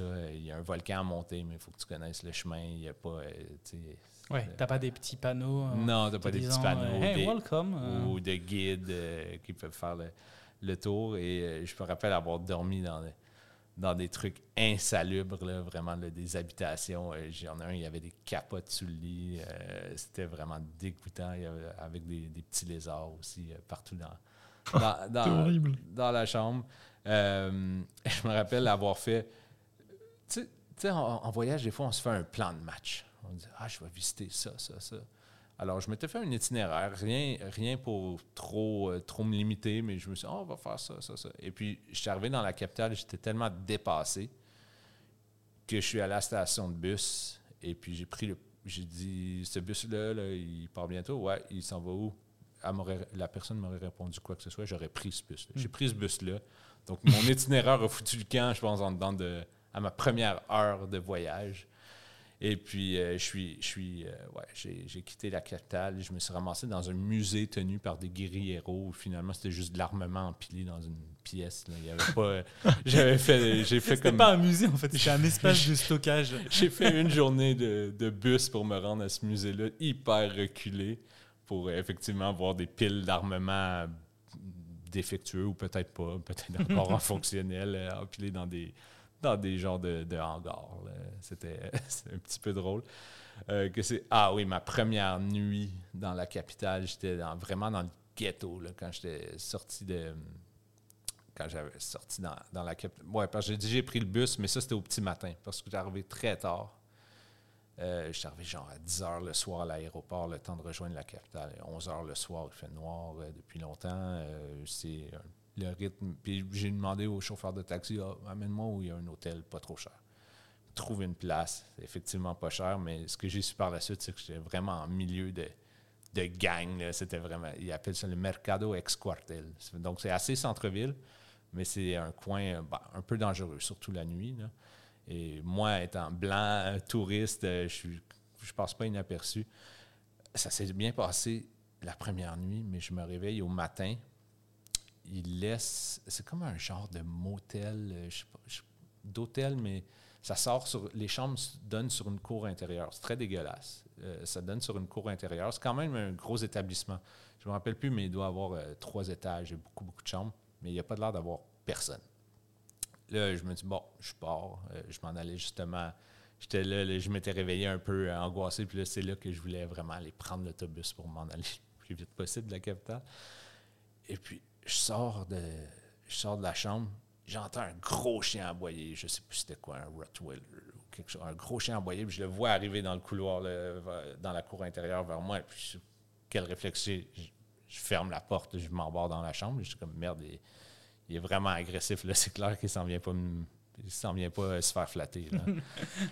Et puis, euh, je suis resté. Là, j'ai- je suis resté comme une heure. Le chien était, je l'entendais, il était pas loin de ma porte. Là, je finis par crier. Personne vient me voir. À chaque fois Parce que c'était la seule porte d'entrée et de sortie de la chambre? de la chambre. Ok. Et puis à, là, à chaque fois que j'ouvre la porte, je le vois qui recommence à jaffer. Je me suis dit, merde, je, vais- je vais rester pris ici combien de temps? En plus, la chambre est hyper glauque, c'est éclairé par un vieux néon qui marche pas à moitié. Il n'y a rien à faire là. là. J'ai- je sais pas comment j'ai passé de temps. à- Pour moi, ça a sonné comme trois heures, peut-être c'était une heure au final, là, mais chaque fois que j'essayais de sortir le chien, j'avais. Finalement, il y a quelqu'un qui est venu puis qui a rappelé le chien, probablement le- l'employé de l'auberge ou le propriétaire. Puis j'ai- pu sortir. Au Salvador, qu'est-ce que j'ai vécu aussi? Ah oui, dans- ben, je te parlais du petit musée tantôt. Mhm. J'ai dormi dans un. un ben, c'est pas un hôtel, c'est. C'est quasiment une. euh, comment décrire? Un, garage recouvert où j'ai loué une chambre dans l'hôtel du village, le seul, de ce que je me rappelle. Et puis, euh, c'est rien, c'est une petite pièce. Puis là, Bon, je suis allé visiter le musée. euh, je pense que j'ai soupé, j'ai pris un verre. Je me retourne à la chambre. Puis il n'y a rien. Il n'y a pas de bar ou rien dans le village, pas d'attraction touristique. Donc, rien d'autre à faire que d'aller me coucher tôt. Je viens pour fermer la lumière de la chambre. Puis, tu sais, en Amérique latine, tu as voyagé? Oui, oui, tu m'as dit République Ouais. dominicaine. Ouais. Tu as déjà vu les fenêtres où c'est pas vraiment une fenêtre, c'est des lattes de plastique? C'est comme. euh, c'est pas une fenêtre de verre là, Mhm. qu'on ferme. Donc, c'est simplement des lattes qu'on peut, qu'on peut abaisser euh, pour prévoir la pluie, j'imagine, ou les Ouais. intempéries. Mais ça laisse des gros, des gros espaces. Ouais. Je viens pour fermer la lumière et tu as une tarentule qui rentre juste par les lattes. Tarentule, c'est une grosse une araignée, là. grosse araignée, là, vraiment euh, monstrueuse araignée, qui vient juste à côté de, de où ma tête va reposer euh, dans une minute. Là, je dis, ben, je peux pas dormir avec ça à Ben côté non. de ma tête. Puis là, De manière générale, ouais, c'est vrai qu'on n'aime pas vraiment dormir euh, à côté d'une tarentule. ben, c'est Ouais. c'est vénéneux, ça l'est pas, je- j'en ai aucune Ça- idée, mais. Ça- attends, ça a combien de pattes une tarentule? Bah, une araignée, j'ai huit. tout Huit le temps. pattes Je Ouais. pense que oui. Bah, on peut établir une règle. De manière générale, Uh-huh. bah, moi, j'aime pas dormir avec des trucs qui ont plus de deux pattes. Bah, là, un chien, un chat. Bah, je- Un chien, un chat, ouais. ouais, j'aime pas dormir à avec partir un de chat. un chien. Non? Bah Ok. non, mais c'est- ça ronfle. Déçu un peu, là. ça Ah, toi aussi, tu ronfles. Déjà, c'est faux. C'est- faux. Clément, je ne ronfle pas. Euh, Hmm. Ça a des poils. Toi aussi? Ouais, ça c'est vrai. euh, j'ai vraiment que ces deux- deux arguments. Hum, hum. Ok, bon, en l'occurrence, la tarentule. Ouais, ben, là, je, fait que je m'assois. En plus, ce qu'il faut savoir, c'est que ça reste immobile un bout de temps. Puis quand ça bouge tout d'un coup, ça bouge vraiment vite. Puis ça s'immobilise ailleurs, puis ça reste là. Comme Clément, pareil. Euh, pareil, exact. Et puis là, je, me suis dit, ben, je veux pas la perdre de vue. Parce que si je la perds de vue, je sais plus et où, elle est dans le lit. Et, fait que je prends une chaise, je m'assois à l'opposé de la pièce. Tu je voulais regarde- pas la tuer? Ben là, attends, je t'ai pas rendu encore. Ça s'en va là. Là, je, Moi, je j'aime pas, j'aime pas tuer les araignées. Souvent, je fais en sorte de les mettre à l'extérieur. Ouais, celle-là, non. Ouais, je comprends. Moi aussi, j'essaie de pas tuer, mais euh, là, celle-là, il n'y avait pas de chance que j'essaie de la, de la capturer. là. Ah, peur. Et puis, euh, je la regarde, je dois la fixer au moins une bonne heure. J'ai rien à faire. Je fais que fixer l'araignée dans la chambre. Elle finit par ressortir par les lattes. Là, je suis soulagé. Je viens pour refermer la, la lumière. Elle rentre à nouveau, l'araignée. Je suis Ah, comme, putain. Merde, je vais passer une nuit blanche, c'est certain. Fait que là, je me dis, ben là, je peux pas rester toute la nuit. Fait que, ben, je vais la tuer. Je l'ai manqué mon coup, puis elle est venue juste à côté de moi. J'ai capoté, ben. Fait que j'ai fait, non, le plan de tuer l'araignée, c'est mort, là. Bref, elle a fini par, euh, elle a fini par ressortir par la- les lattes et j'ai fini par mettre des, je pense, du linge, des vêtements, des trucs dans, à l'intérieur des, des craques des lattes pour m'assurer qu'il n'y ait rien qui rentre. Parce que tu pouvais pas les fermer, fermer. non, il ne fermait pas. euh, ça laissait pro- probablement un 5, un 5 cm, le même en position fermée. Ouais, ouais, ouais. Fait que, ouais. Non, j'ai. Ouais. J'ai oublié mon passeport dans cette chambre-là avec genre 500 US. Puis euh, j'ai, dû retourner le chercher. Puis là, je suis convaincu que je m'étais fait voler. La madame, super honnête. Euh, Tu sais, des fois, on est à, on est à l'étranger, puis on a l'impression qu'on va se faire voler. Euh, On est toujours, on est plus sur nos, sur nos gardes que, que Ouais. chez nous. Puis au final, euh, au final, ça se finit souvent bien, là, des trucs comme ça. La Bah, madame avait gardé. Ça se finit pas tout le temps bien. Ouais, non, non, c'est vrai, c'est vrai. Ouais.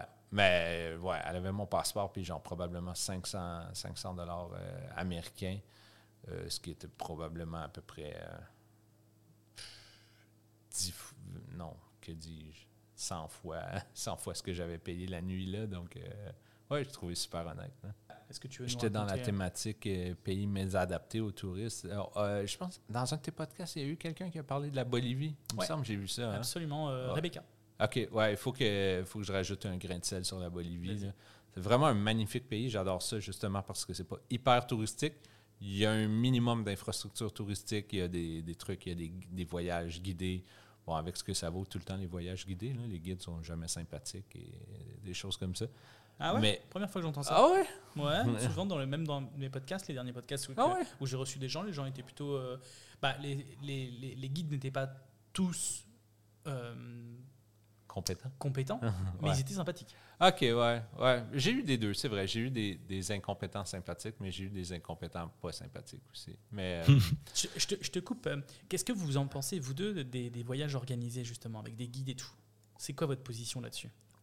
Ah, moi, je, je, je juge pas, j'en, j'en ferais pas, a priori. Mais j'ai été, j'ai, j'ai été dans les tout inclus. C'est pas la même chose, mais c'est souvent une forme de voyage qui est très critiquée et critiquable. là. C'est très légitime, mais j'en ai profité aussi. là. J'en ai Ouais. fait, ouais. Et toi, Je Clément dirais pourquoi pas, genre si t'es en famille, tu sais, quand t'es plus jeune et que t'es en famille, ça peut être bien. Maintenant, si t'es plus vieux, que tu fais ça de tes propres moyens, je as envie de décider un peu de où tu vas, quand tu y vas, et de ce que, va- de ce que tu vas faire. Donc dans ce cas-là, non, Mais en- pas top. Mais il y en a qui voyagent, qui veulent vraiment tout voir, puis c'est quasiment une liste de trucs à cocher. Là. Ils veulent, ils veulent Ouais. voir la tour de Pise. Genre, euh, il, faut, et- ah, il faut voir cet endroit, ils y vont, ils courent, ils sont devant, ils font c'est bon, je l'ai vu, hop, et puis ils vont au suivant. quoi. Ouais, j'essaie de pas trop juger. Ouais, je le fais un peu. Là, on a tous Non. une manière de voyager Ouais, qui est complètement ouais. différente. Oui, non, mais Ouais, j'exagère. moi, je suis vraiment Ouais. un voyageur lent. Là. Ouais. Euh, Je, je suis jamais allé à Paris. Ah ouais? Euh, ben, j'ai fait des escales à Paris. Ouais. Je suis jamais allé à Paris et je suis certain que la journée. Ouais, je me garde ça pour. C'est comme facile. Tu sais, tu le sud-est asiatique et, et l'Amérique latine, euh, peut-être que quand je vais avoir 70 ans, ça me tentera moins. Donc, Attends. euh, Paris. Tu viens de facile. Gatineau? Ouais, T'as déjà été au Saguenay? Ouais. Pourtant, euh, c'est facile, Saguenay. Ouais, ouais, ouais, ouais. ouais. Non, Moi, c'est pareil, Saguenay, je me le laisse, euh, c'est facile. je me le laisse quand je serai vieux. Non, mais tu sais, je veux dire, c'est p- c'est pas une destination euh, où, où- Je sais pas, c'est pas une destination dangereuse. Ben, quoi que. Saguenay? Non, Paris. Ah oui. Euh, Saguenay? Non. C'est pas une destination dangereuse? Bah non, c'est pas une destina- destination dangereuse, euh, même malgré les événements que Mhm, euh, mhm. malheureusement on a pu avoir en, en 2015, en novembre 2015, avec les, les- les fusillades qu'on qu'on sait. Mais euh, non, c'est une ville qui est quand même relativement safe, encore plus euh, maintenant. Euh, c'est- J'ai longtemps critiqué Paris, et maintenant que j'y suis loin, bah, c'est une ville qui me manque un peu quand même. Il y a une, il y a- il y a une certaine, euh, il y a une certaine, euh, comment dire, une certaine vie en fait à Paris. Tu sais, ça bouge tout le temps. C'est ouais, je suis un peu nostalgique de Paris euh, Mm. et de la France aussi un peu de, temps- de, de manière plus générale. Mm. Ouais. Ah, on parlait des. Je par- On était en Bolivie, puis là, on était Ouais. à Paris. On a, c'est toi qui as, on- Ouais, ouais, ouais, ouais, dit j'ai ouais, jamais été à Paris. ouais, ouais. C'est pas grave, on, on discute. On... Mais en Bolivie, j'ai fait avec ma conjointe un tour dans la Pampa. Vous savez, c'est quoi la Pampa? C'est comme une jungle, mais humide, même submergée. C'est comme un mélange de jungle avec les bayous. Ok. Fait qu'on se promenait, puis on Mhm. était en Les bayous, euh, comme dans Hunt. Un peu marécageux, quoi. Ouais, mais ouais, pas- ouais. Donc, il y, a, il y a très peu. dans- il y a des endroits avec de la terre ferme. Je crois qu'on était en saison de pluie, donc il y avait plus d'eau habituellement. Il y avait très peu de terre ferme. Là, fait qu'on se promenait à bateau là, dans la Pampa. Mhm. Et il y a vraiment beaucoup de, de faune et de flore. Mais c'est le genre de truc qui qui pourrait pas se passer aux Éta- au, au Canada ou en Europe. Ou la compagnie, c'était broche à, broche à foin, ça vous dit quelque chose? C'était bâclé ou c'était. Broche à foin, c'est quelque chose de, de mal ficelé, de. de c'est une expression québécoise, de quelque chose de mal ficelé ou de vraiment. euh, euh, mal fait ou mal planifié. Hmm, Euh, ok, c'est un peu désorganisé, un, peu, un peu chaotique. Ok. Mais genre de truc, on se promenait dans les bayous, il y avait des crocodiles. Ben non, dans les, c'est pas les bayous. Dans la Pampa, euh, il y a des crocodiles, il y a, il y a toutes sortes de faune et de flore. On dort, la nuit, on dort dans des cabanes sur pilotis, parce qu'il n'y a pas de terre ferme Mhm. sous nous, il y a des crocodiles en dessous. Les guides n'arrêtent pas d'agacer les, les crocodiles pour les rendre hyper agressifs. Et nos cabanes, sont, c'est humide, là, mais tu pas idée. Là, humide à quel point. J'avais un livre dans mon sac. Là, en une heure, il était devenu un accordéon, mon livre. Il a imbibé toute l'humidité. Donc, on se promenait sur des ponts entre les cabanes puis entre les, les trucs sur pilotis. Mhm. C'était des genres de, de petits sentiers, de, de petits ponts de bois, mais il n'y avait pas de, il y avait pas de, de rambarde ou de barrière sur les côtés. Là. Donc si tu Ça glissait. Si tu, tu tombes, meurs. Ben, je sais pas si tu meurs, mais tu as besoin de sortir de l'eau en tabarnouche parce que les crocodiles qui se font agacer depuis tantôt avec des morceaux de viande, là, euh, ils ont faim.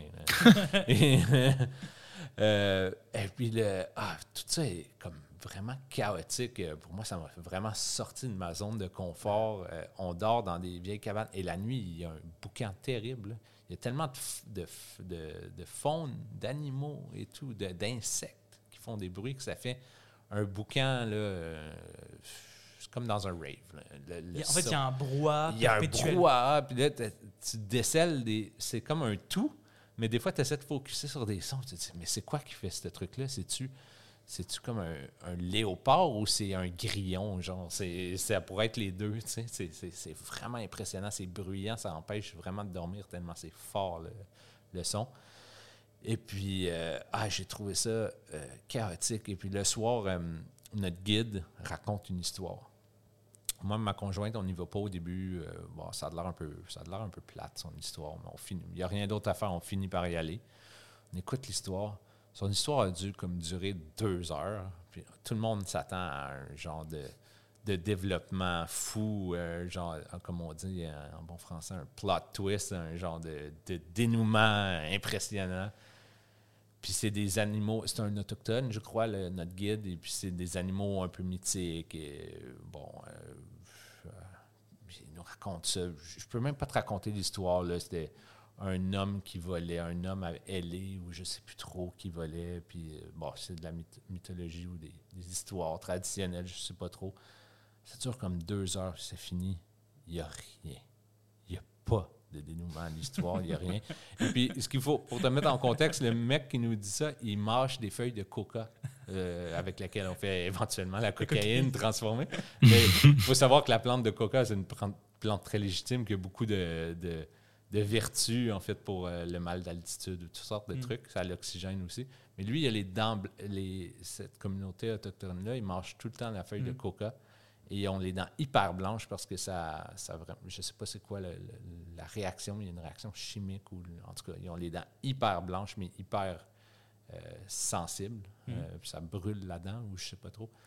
Mais ça donne aussi, ça beau ne pas être de la cocaïne, il ne faut pas virer fou, mais en manger, en, en longueur, à longueur de journée, ça a quand même un effet euphorisant. Je l'ai, euh, je l'ai testé, puis ma conjointe encore plus que moi. Et puis ça a vraiment un effet de. Ça réveille. Et puis lui, il mâche ça à longueur de journée. Donc, son histoire, je crois qu'il nous l'invente au fur et à mesure. Je crois pas que c'est une vraie histoire. euh, J'ai dit que c'était sûrement de la mythologie ou tout. Non, Au bout non, de deux non. heures, il en avait juste marre. Il a Ouais, fait comme. mais je pense que je- une fin oui, ben, en fait, il n'y a pas eu de fin, fait que je crois qu'il a juste arrêté l'histoire parce que c'est ça, il voyait pas où ça allait lui-même. Bref, ce, ce voyage-là, là, c'était, euh, c'était mémorable. euh, Et puis tantôt, ils nous disent Ah, ici, on peut se baigner. Il y a des petits dauphins. Il y a des petits dauphins, très petits dauphins d'à peu près un mètre. Attends, là, on n'est plus dans le bayou euh, avec oui, les oui, crocodiles. oui, oui, oui. On est toujours là. Bah, tu te baignes. Moi, je. Mais c'est ça. Ici, Il y a des comme- dauphins en Bolivie? Ouais, dans la Pampa. Puis je les ai Avec les vus. crocodiles. Ouais, mais ils sont, ils restent pas dans les mêmes coins du. Mais fait que lui- Ça, c'était après avoir mâché la, la feuille de, de coco Non, Ouais. c'était avant, je pense. C'est Eloï. Eloï, il était un petit peu défoncé. Alors, il a Non, vu des non, dauphins non. qui sautaient. euh, il Non, avait même ben, il sautait pas tellement, mais il- il- en fait, il avait pas peur des humains parce qu'il y avait quand même des touristes qui passaient un peu. Est-ce qu'il avait peur des crocodiles?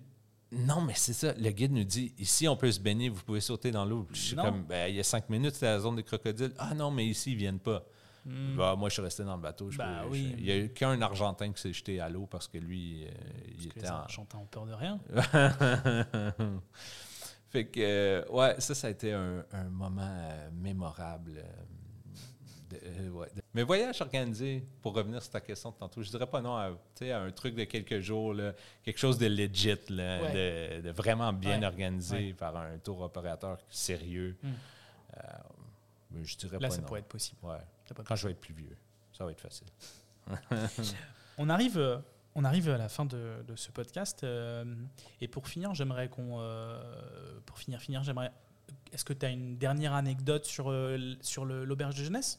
Ça avait fait réagir, mais tu sais, je repasse des noms. On voit tellement de, myth- de mythomanes et de toutes sortes de gens qui s'inventent. J'ai j'ai l'impression qu'il y a des gens, des fois, qui, qui ont honte comme s'ils sont dans quarantaine, cinquantaine. Ils viennent en auberge jeunesse, puis c'est comme si pour eux, ils ressentent une honte, puis là, il faut qu'ils se justifient.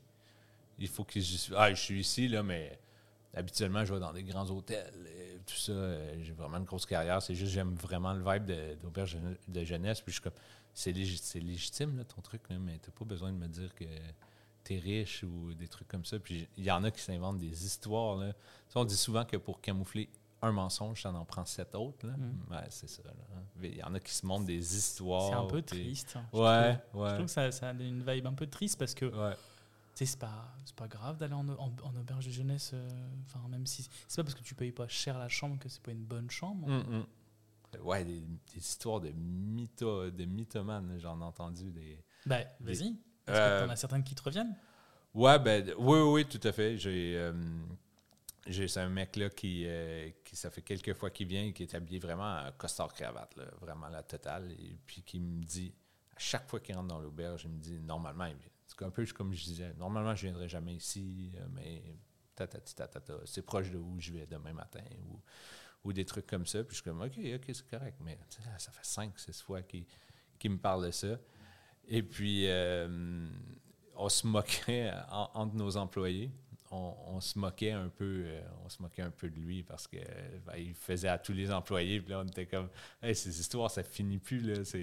Puis des fois, j'échangeais par courriel. Mais à un moment donné, qu'on se moquait, on avait une grosse chaîne de courriel où on se moquait de lui. Mais ça restait entre les employés. Ben, la classique erreur, j'ai mis son courriel, je sais pas si j'ai accroché une touche ou j'ai fait répondre à tous ou bref, son courriel à ce client-là était dans La chaîne de dans mail. les, Oh la chaîne God. de mail. Puis là, je l'ai envoyé et, et je l'ai réalisé en l'envoyant. Je pense que je venais de faire scène, puis j'ai, j'ai vu Oh du coin de là. l'œil, j'ai vu son nom, j'ai fait fuck. J'ai fait fuck. Puis là, il était dans l'hôtel à ce moment-là. Puis là, toute la soirée, je travaillais. Là, je suis comme, je, je le voyais à côté de moi sur son ordinateur. Je suis comme, c'est quand qu'il va le voir, c'est quand qu'il va le voir. Puis là, j'étais en- hyper angoissé toute la soirée. J'ai fini par le voir le lendemain quand j'étais pas là. Il m'a répondu C'est quoi cette histoire-là? Euh, Je suis pas sûr que je comprends. Après ça, il me répond un peu plus tard. Il dit Ouais, vous vous moquez de moi. Puis tout Ah, ça. Là, il je me sentais. Ah, tu vraiment mal. Ah, ouais, je me- je m'en suis rappelé. Mais euh, en même temps, après, ça fait qu'il est plus revenu. Fait que c'était un mal pour bien parce qu'il était un peu chiant. Il était un peu lourd. mais sur le coup, là, euh, ouais, c'est jamais le fun de parler dans le dos de quelqu'un puis se rendre Non. compte que la personne est juste là. là. Ça Non, m'est arrivé. Tant, pas tant. Ça m'est arrivé trois ou quatre fois dans ma vie, c'est dans des vraiment mauvais moments en général. Ouais. Mais même envoyer un message, euh, Ouais. je pense que ça nous est arrivé à tous les Ouais, trois, là, d'envoyer un message à la mauvaise personne. Tu, sais, tu parles de la personne, moi ça m'est déjà arrivé avec un collègue, on était sur...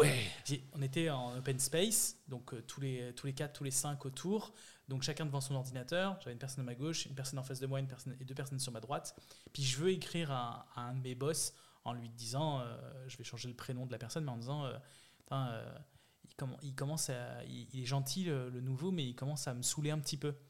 Euh, et j'envoie le message au nouveau. Hmm. Et, et- et on est donc en open space, face à face avec nos écrans, et je, je suis sur mon écran et je vois sa tête. Je m'en rends pas compte en fait sur le moment. Et je vois sa tête se décaler, il me regarde et il, il me dit, et il me dit, je pense que tu t'es trompé de destinataire Oh pour ton là message. là là là là là là là. Et je fais, et là, j'y réalise tout de suite. Et je regarde, je fais, oh putain. Puis là, tu sais, t'as comme, tu sais, t'as comme rien à dire en fait. Ouais, ouais, Parce que clairement, c'est écrit que ça parle de lui. Ouais, Donc tu ouais, peux pas dire genre, ouais, bah ouais. non, mais c'était pas pour toi. Le nouveau, c'est lui. Il vient Ouais. d'arriver, donc en fait. euh, Ouais, ouais, ouais. Et puis ça a été, finalement, euh, bon, ça a été un peu tendu de quelques jours. Ouais. Puis bon, il a oublié où il passait, puis il s'est dit à un moment donné, il faut que je passe à travers, etc. On en a jamais reparlé. J'ai- eu trop honte en fait. J'ai jamais voulu en reparler de cette histoire. Ah ouais, non, c'est toujours des mauvais moments. Donc, euh, ouais, cette histoire-là, là, je me rappelle. C'est surtout, il envoie le courriel, je m'en rends compte en cliquant, mais il est trop tard. Et il est juste en face de moi. Puis là, toute la soirée, il reste là, il travaille sur son ordi. Puis là, je suis tout le temps dans l'angoisse de est-ce qu'il est en train de lire le courriel? Est-ce qu'il va le lire puis il va réagir ou il va le lire, il va rien dire? Hmm. Euh, Bah ah ouais, là là là, ouais. Quelle soirée. Est-ce que vous avez eu le fin mot de cette histoire? C'était qui ce monsieur? Pourquoi il venait en auberge Ben, j'ai- ah, je devrais pas dire j'ai fait ça, ça fait creepy. Ben, il est tel- il était tellement mytho et compagnie que j'ai fini par googler son nom. Et il y avait Honnêtement, je l'aurais fait, moi. Ouais? Ouais, je l'aurais fait. Fait- oui, oui, oui, Ouais. carrément. Alors, euh, je tiens à préciser, et il faut pas que ce soit coupé au montage, que je ne fais pas ça avec la clientèle en général. J'ai peut-être fait ça deux ou trois fois sur genre 50 000 clients. Oh, je sais pas trop comment on ça en a nous- eu. Ça m'est déjà arrivé de googler Mais- des, des, des, des, des- des- Mais le mec personnes. était mytho même dans sa vie. là. Il a- ben, en tout cas, je sais pas à quel point, mais il avait fraudé des tas de personnes. Il avait fait faillite. Il était parti avec du fric de d'autres gens. euh, il avait fait une arnaque sur le web un peu. Ben, un peu à la limite, euh, comme pas complètement juste du vol pur et simple, mais genre un peu euh, genre planificateur financier ou je sais plus trop. Là, il, What the fuck? ouais, il était. Il, avait- il était parti avec du fric de d'autres mondes en disant qu'il allait avoir des rendements, puis euh, ouais, il avait arnaqué des Et gens. en fait, il dormait en auberge parce que bah, ça coûtait pas cher et que. Ben là, quand j'ai vu ça, cet article-là remontait déjà à quelques années, mais probablement, ouais, qu'il était encore, euh, qu'il avait fait faillite, puis qu'il n'y avait pas Donc des tonnes de fric. ouais. Ouais. C'est quelqu'un qui se présentait bien, il y avait vraiment de l'air, il y avait tout l'attirail pour avoir l'air d'un homme d'affaires, euh, mais tu sais, les gens qui, hum, je dirais, ça c'est peut-être un des enseignements de l'auberge de jeunesse, les gens qui passent trop de temps à justifier quelque chose, Ouais. c'est louche. Ouais. C'est comme s'ils rajoutent trop de détails à un moment Oh, c'est valable dans la vie de tous les jours aussi. hein. tu sais, quand tu te justifies trop sur. Ouais, ouais, ouais, ouais, ouais. Non, fait que, ouais. Eh ben, écoute, euh, je suis content, euh, je suis content qu'on finisse sur cette anecdote euh, qu'on gardera au montage ou pas. Ouais. Et dans quel cas, si on la garde pas, je garderai quand même cette phrase. Tu sais, pour que les gens soient comme, c'était quoi? Bon, alors, si vous donnez beaucoup d'argent au podcast, je donnerai cette anecdote. Euh, on a une petite tradition. euh, je fais ça comme si ça fait des années que j'ai ce podcast, mais j'ai une petite tradition euh, avec le podcast.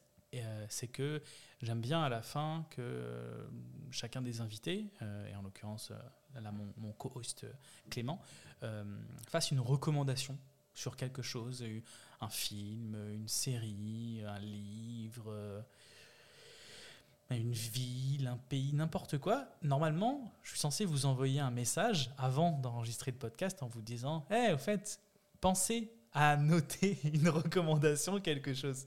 Et là, je ne l'ai pas fait. Ouais, mais euh, j'ai Oups j'ai écouté, euh, j'ai écouté d'autres, d'autres de tes épisodes, Bah, voilà. donc euh, je m'étais un peu préparé. Et là, toi, je savais Clément, que ça c'est s'en pareil. Je pense que tu as Clément. Mais tu- bien sûr Tu as l'habitude. Je le savais. Ok. Donc, on- je pense qu'on va commencer par Eloï. Par moi? Bah oui, parce que Clément, euh, clairement, est pas prêt. Non, j'ai j'ai prévu un truc. Ah, t'as prévu un truc Oh putain, mais je suis mauvais. Je viens en de prévoir un truc. Ok, bon, bah, bah, on va quand même commencer par Eloï, parce que c'est notre invité. Ouais, pas de souci. Ouais, ben je, je vais aller dans un conseil d'ordre général, si vous le pouvez. Si, ben, moi, ça fait longtemps que je ne l'ai pas fait. Je suis en couple depuis longtemps. Mais euh, les premiers voyages que j'ai faits, j'ai voyagé seul. Ça serait ma recommandation. Voyager seul. Euh, pas tout le Vous temps. pouvez puis faire des conneries. euh, Ouais. ben, on peut faire des conneries, mais on, quand on est en couple, on a tendance, ou à, à plusieurs, on a tendance à être autosuffisant à notre petit groupe pour socialiser. Quand, on, Mhm. va en auberge, Ah, quand on va en auberge de jeunesse et qu'on arrive seul, on va, ben, à moins d'être hyper timide. Puis même les timides finissent par, par se faire attraper dans l'ambiance auberge de jeunesse. Donc, euh, on, va, on va plus facilement vers les autres, je pense, qu'on qu'on voyage seul. Puis euh, j'ai- j'ai j'ai pratiquement toujours aimé tous les voyages que j'ai faits. Euh, mais je me rappelle de mes premiers voyages où j'étais seul, puis vraiment, ça reste des, des expériences euh, mémorables. Ok, bah c'est un super conseil. euh, je, je suis tout à fait d'accord avec toi. C'est c'est une superbe expérience que de voyager seul. Euh, Clément, est-ce que tu as Oui, bah écoutez, euh, moi ça va être un film. J'adore les, les séries, les films. Je pourrais passer des, des journées à, à en regarder. Et euh, le dernier film que j'ai vu et qui m'a vraiment mais, touché et, et marqué, tellement marqué en fait que je l'ai revu deux fois depuis que je l'ai vu, et je l'ai vu il y a moins d'un mois, c'est Everything Everywhere All at Once. Je veux dire donc tout partout, tout en même temps. euh, qui est un film euh, absurde, comédie, drama euh, américain et qui est vraiment, vraiment, vraiment bon. Je sais pas si vous voulez que je parle vite fait du début de l'histoire ou si vous connaissez peut-être. C'est un film de récent 2022. Moi, je connais De- pas. Oui, c'est un film de Je 2022. crois que le titre Et, me euh, dit je- quoi, mais pas plus que... J'en ai euh, pas, j'en avais pas du tout entendu parler avant de voir, je sais pas, un tweet ou euh, un truc sur ce film et j'ai été le voir. Ok. Est-ce que tu, tu peux nous raconter un peu le synopsis? Euh, ouais, c'est euh, une, une mère de famille, euh, une chinoise immigrée qui vit euh, aux États-Unis avec son mari et euh, ensemble ils gèrent un, un lavoir automatique, enfin pas un lavoir automatique, un lavoir. Ouais. Attention, on entend son. euh, les, la relation entre le- la femme et le mari est plus très top. Le, le mec cherche à divorcer. Euh, sa fille est lesbienne et la mère n'arrive pas du tout à, à accepter ça. Et euh, ils doivent aller rendre des documents à l'IRS. Donc c'est les documents pour, je sais pas- je sais pas comment on appelle ça, documents euh, financiers hein, de- de- de leur boîte. Ouais.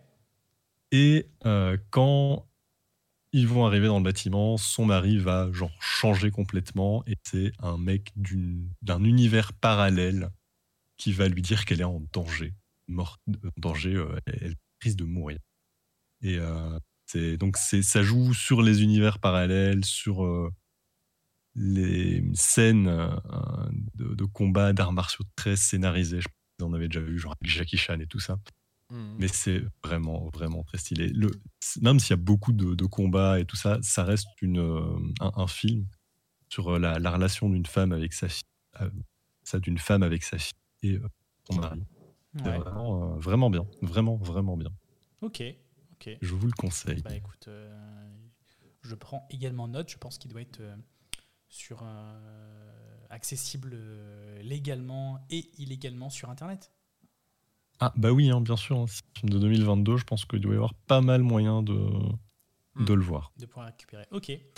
Eh bien, euh, me concernant, moi, je vais recommander hein, une, une page Instagram qui est un tout petit peu plus connue que notre page Instagram à nous, euh, Murmure de Voyage, euh, qui s'appelle Amy SGR sur Instagram. C'est une créatrice de vidéos qui euh, actuellement voyage euh, dans son van euh, aménagé avec, avec son copain. et qui raconte un petit peu son expérience au Canada en l'occurrence pour maintenant, puis qui, qui, qui nous fait montrer, qui nous montre aussi de, beaux paysages dans, dans, dans l'ouest du Canada. Donc euh, ça me fait plaisir parce que, parce que la, dire la direction, la direction artistique, mais en tout cas ces images sont, sont, sont belles. J'aime bien sa manière de parler aussi. Elle est good vibe. Donc ça fait, ça fait plaisir de, de voir et d'écouter ce, ce genre de personnes. Donc euh, Amy, euh, Amy euh, SGR sur, sur Instagram. Voilà. Sinon, messieurs, ben, je vais vous remercier d'avoir pris du temps pour nous parler, raconter des anecdotes. Eloï, euh, je vais euh, bah, être obligé de te réinviter euh, dans quelques épisodes puisque je pense qu'on a pas fait le tour de toutes les anecdotes. Euh, À peu près la moitié. Ouais, Mais j'ai juste passé euh, quelques minutes à, à noter ça. C'est sûr qu'en creusant. bah, écoute, euh, c'est beau. On fera, un- on fera une Eloï partie 2 Mhm. dans les podcasts. Clément, euh, merci de ta présence Mais de aussi. rien, Et, merci à toi. ben, de m'avoir euh, euh, aidé à co-animer ce, ce podcast. Euh, sur ce, je vous souhaite euh, bah, une, une bonne journée. Ouais, merci à vous deux. Bye Ça marche, à plus. Bye.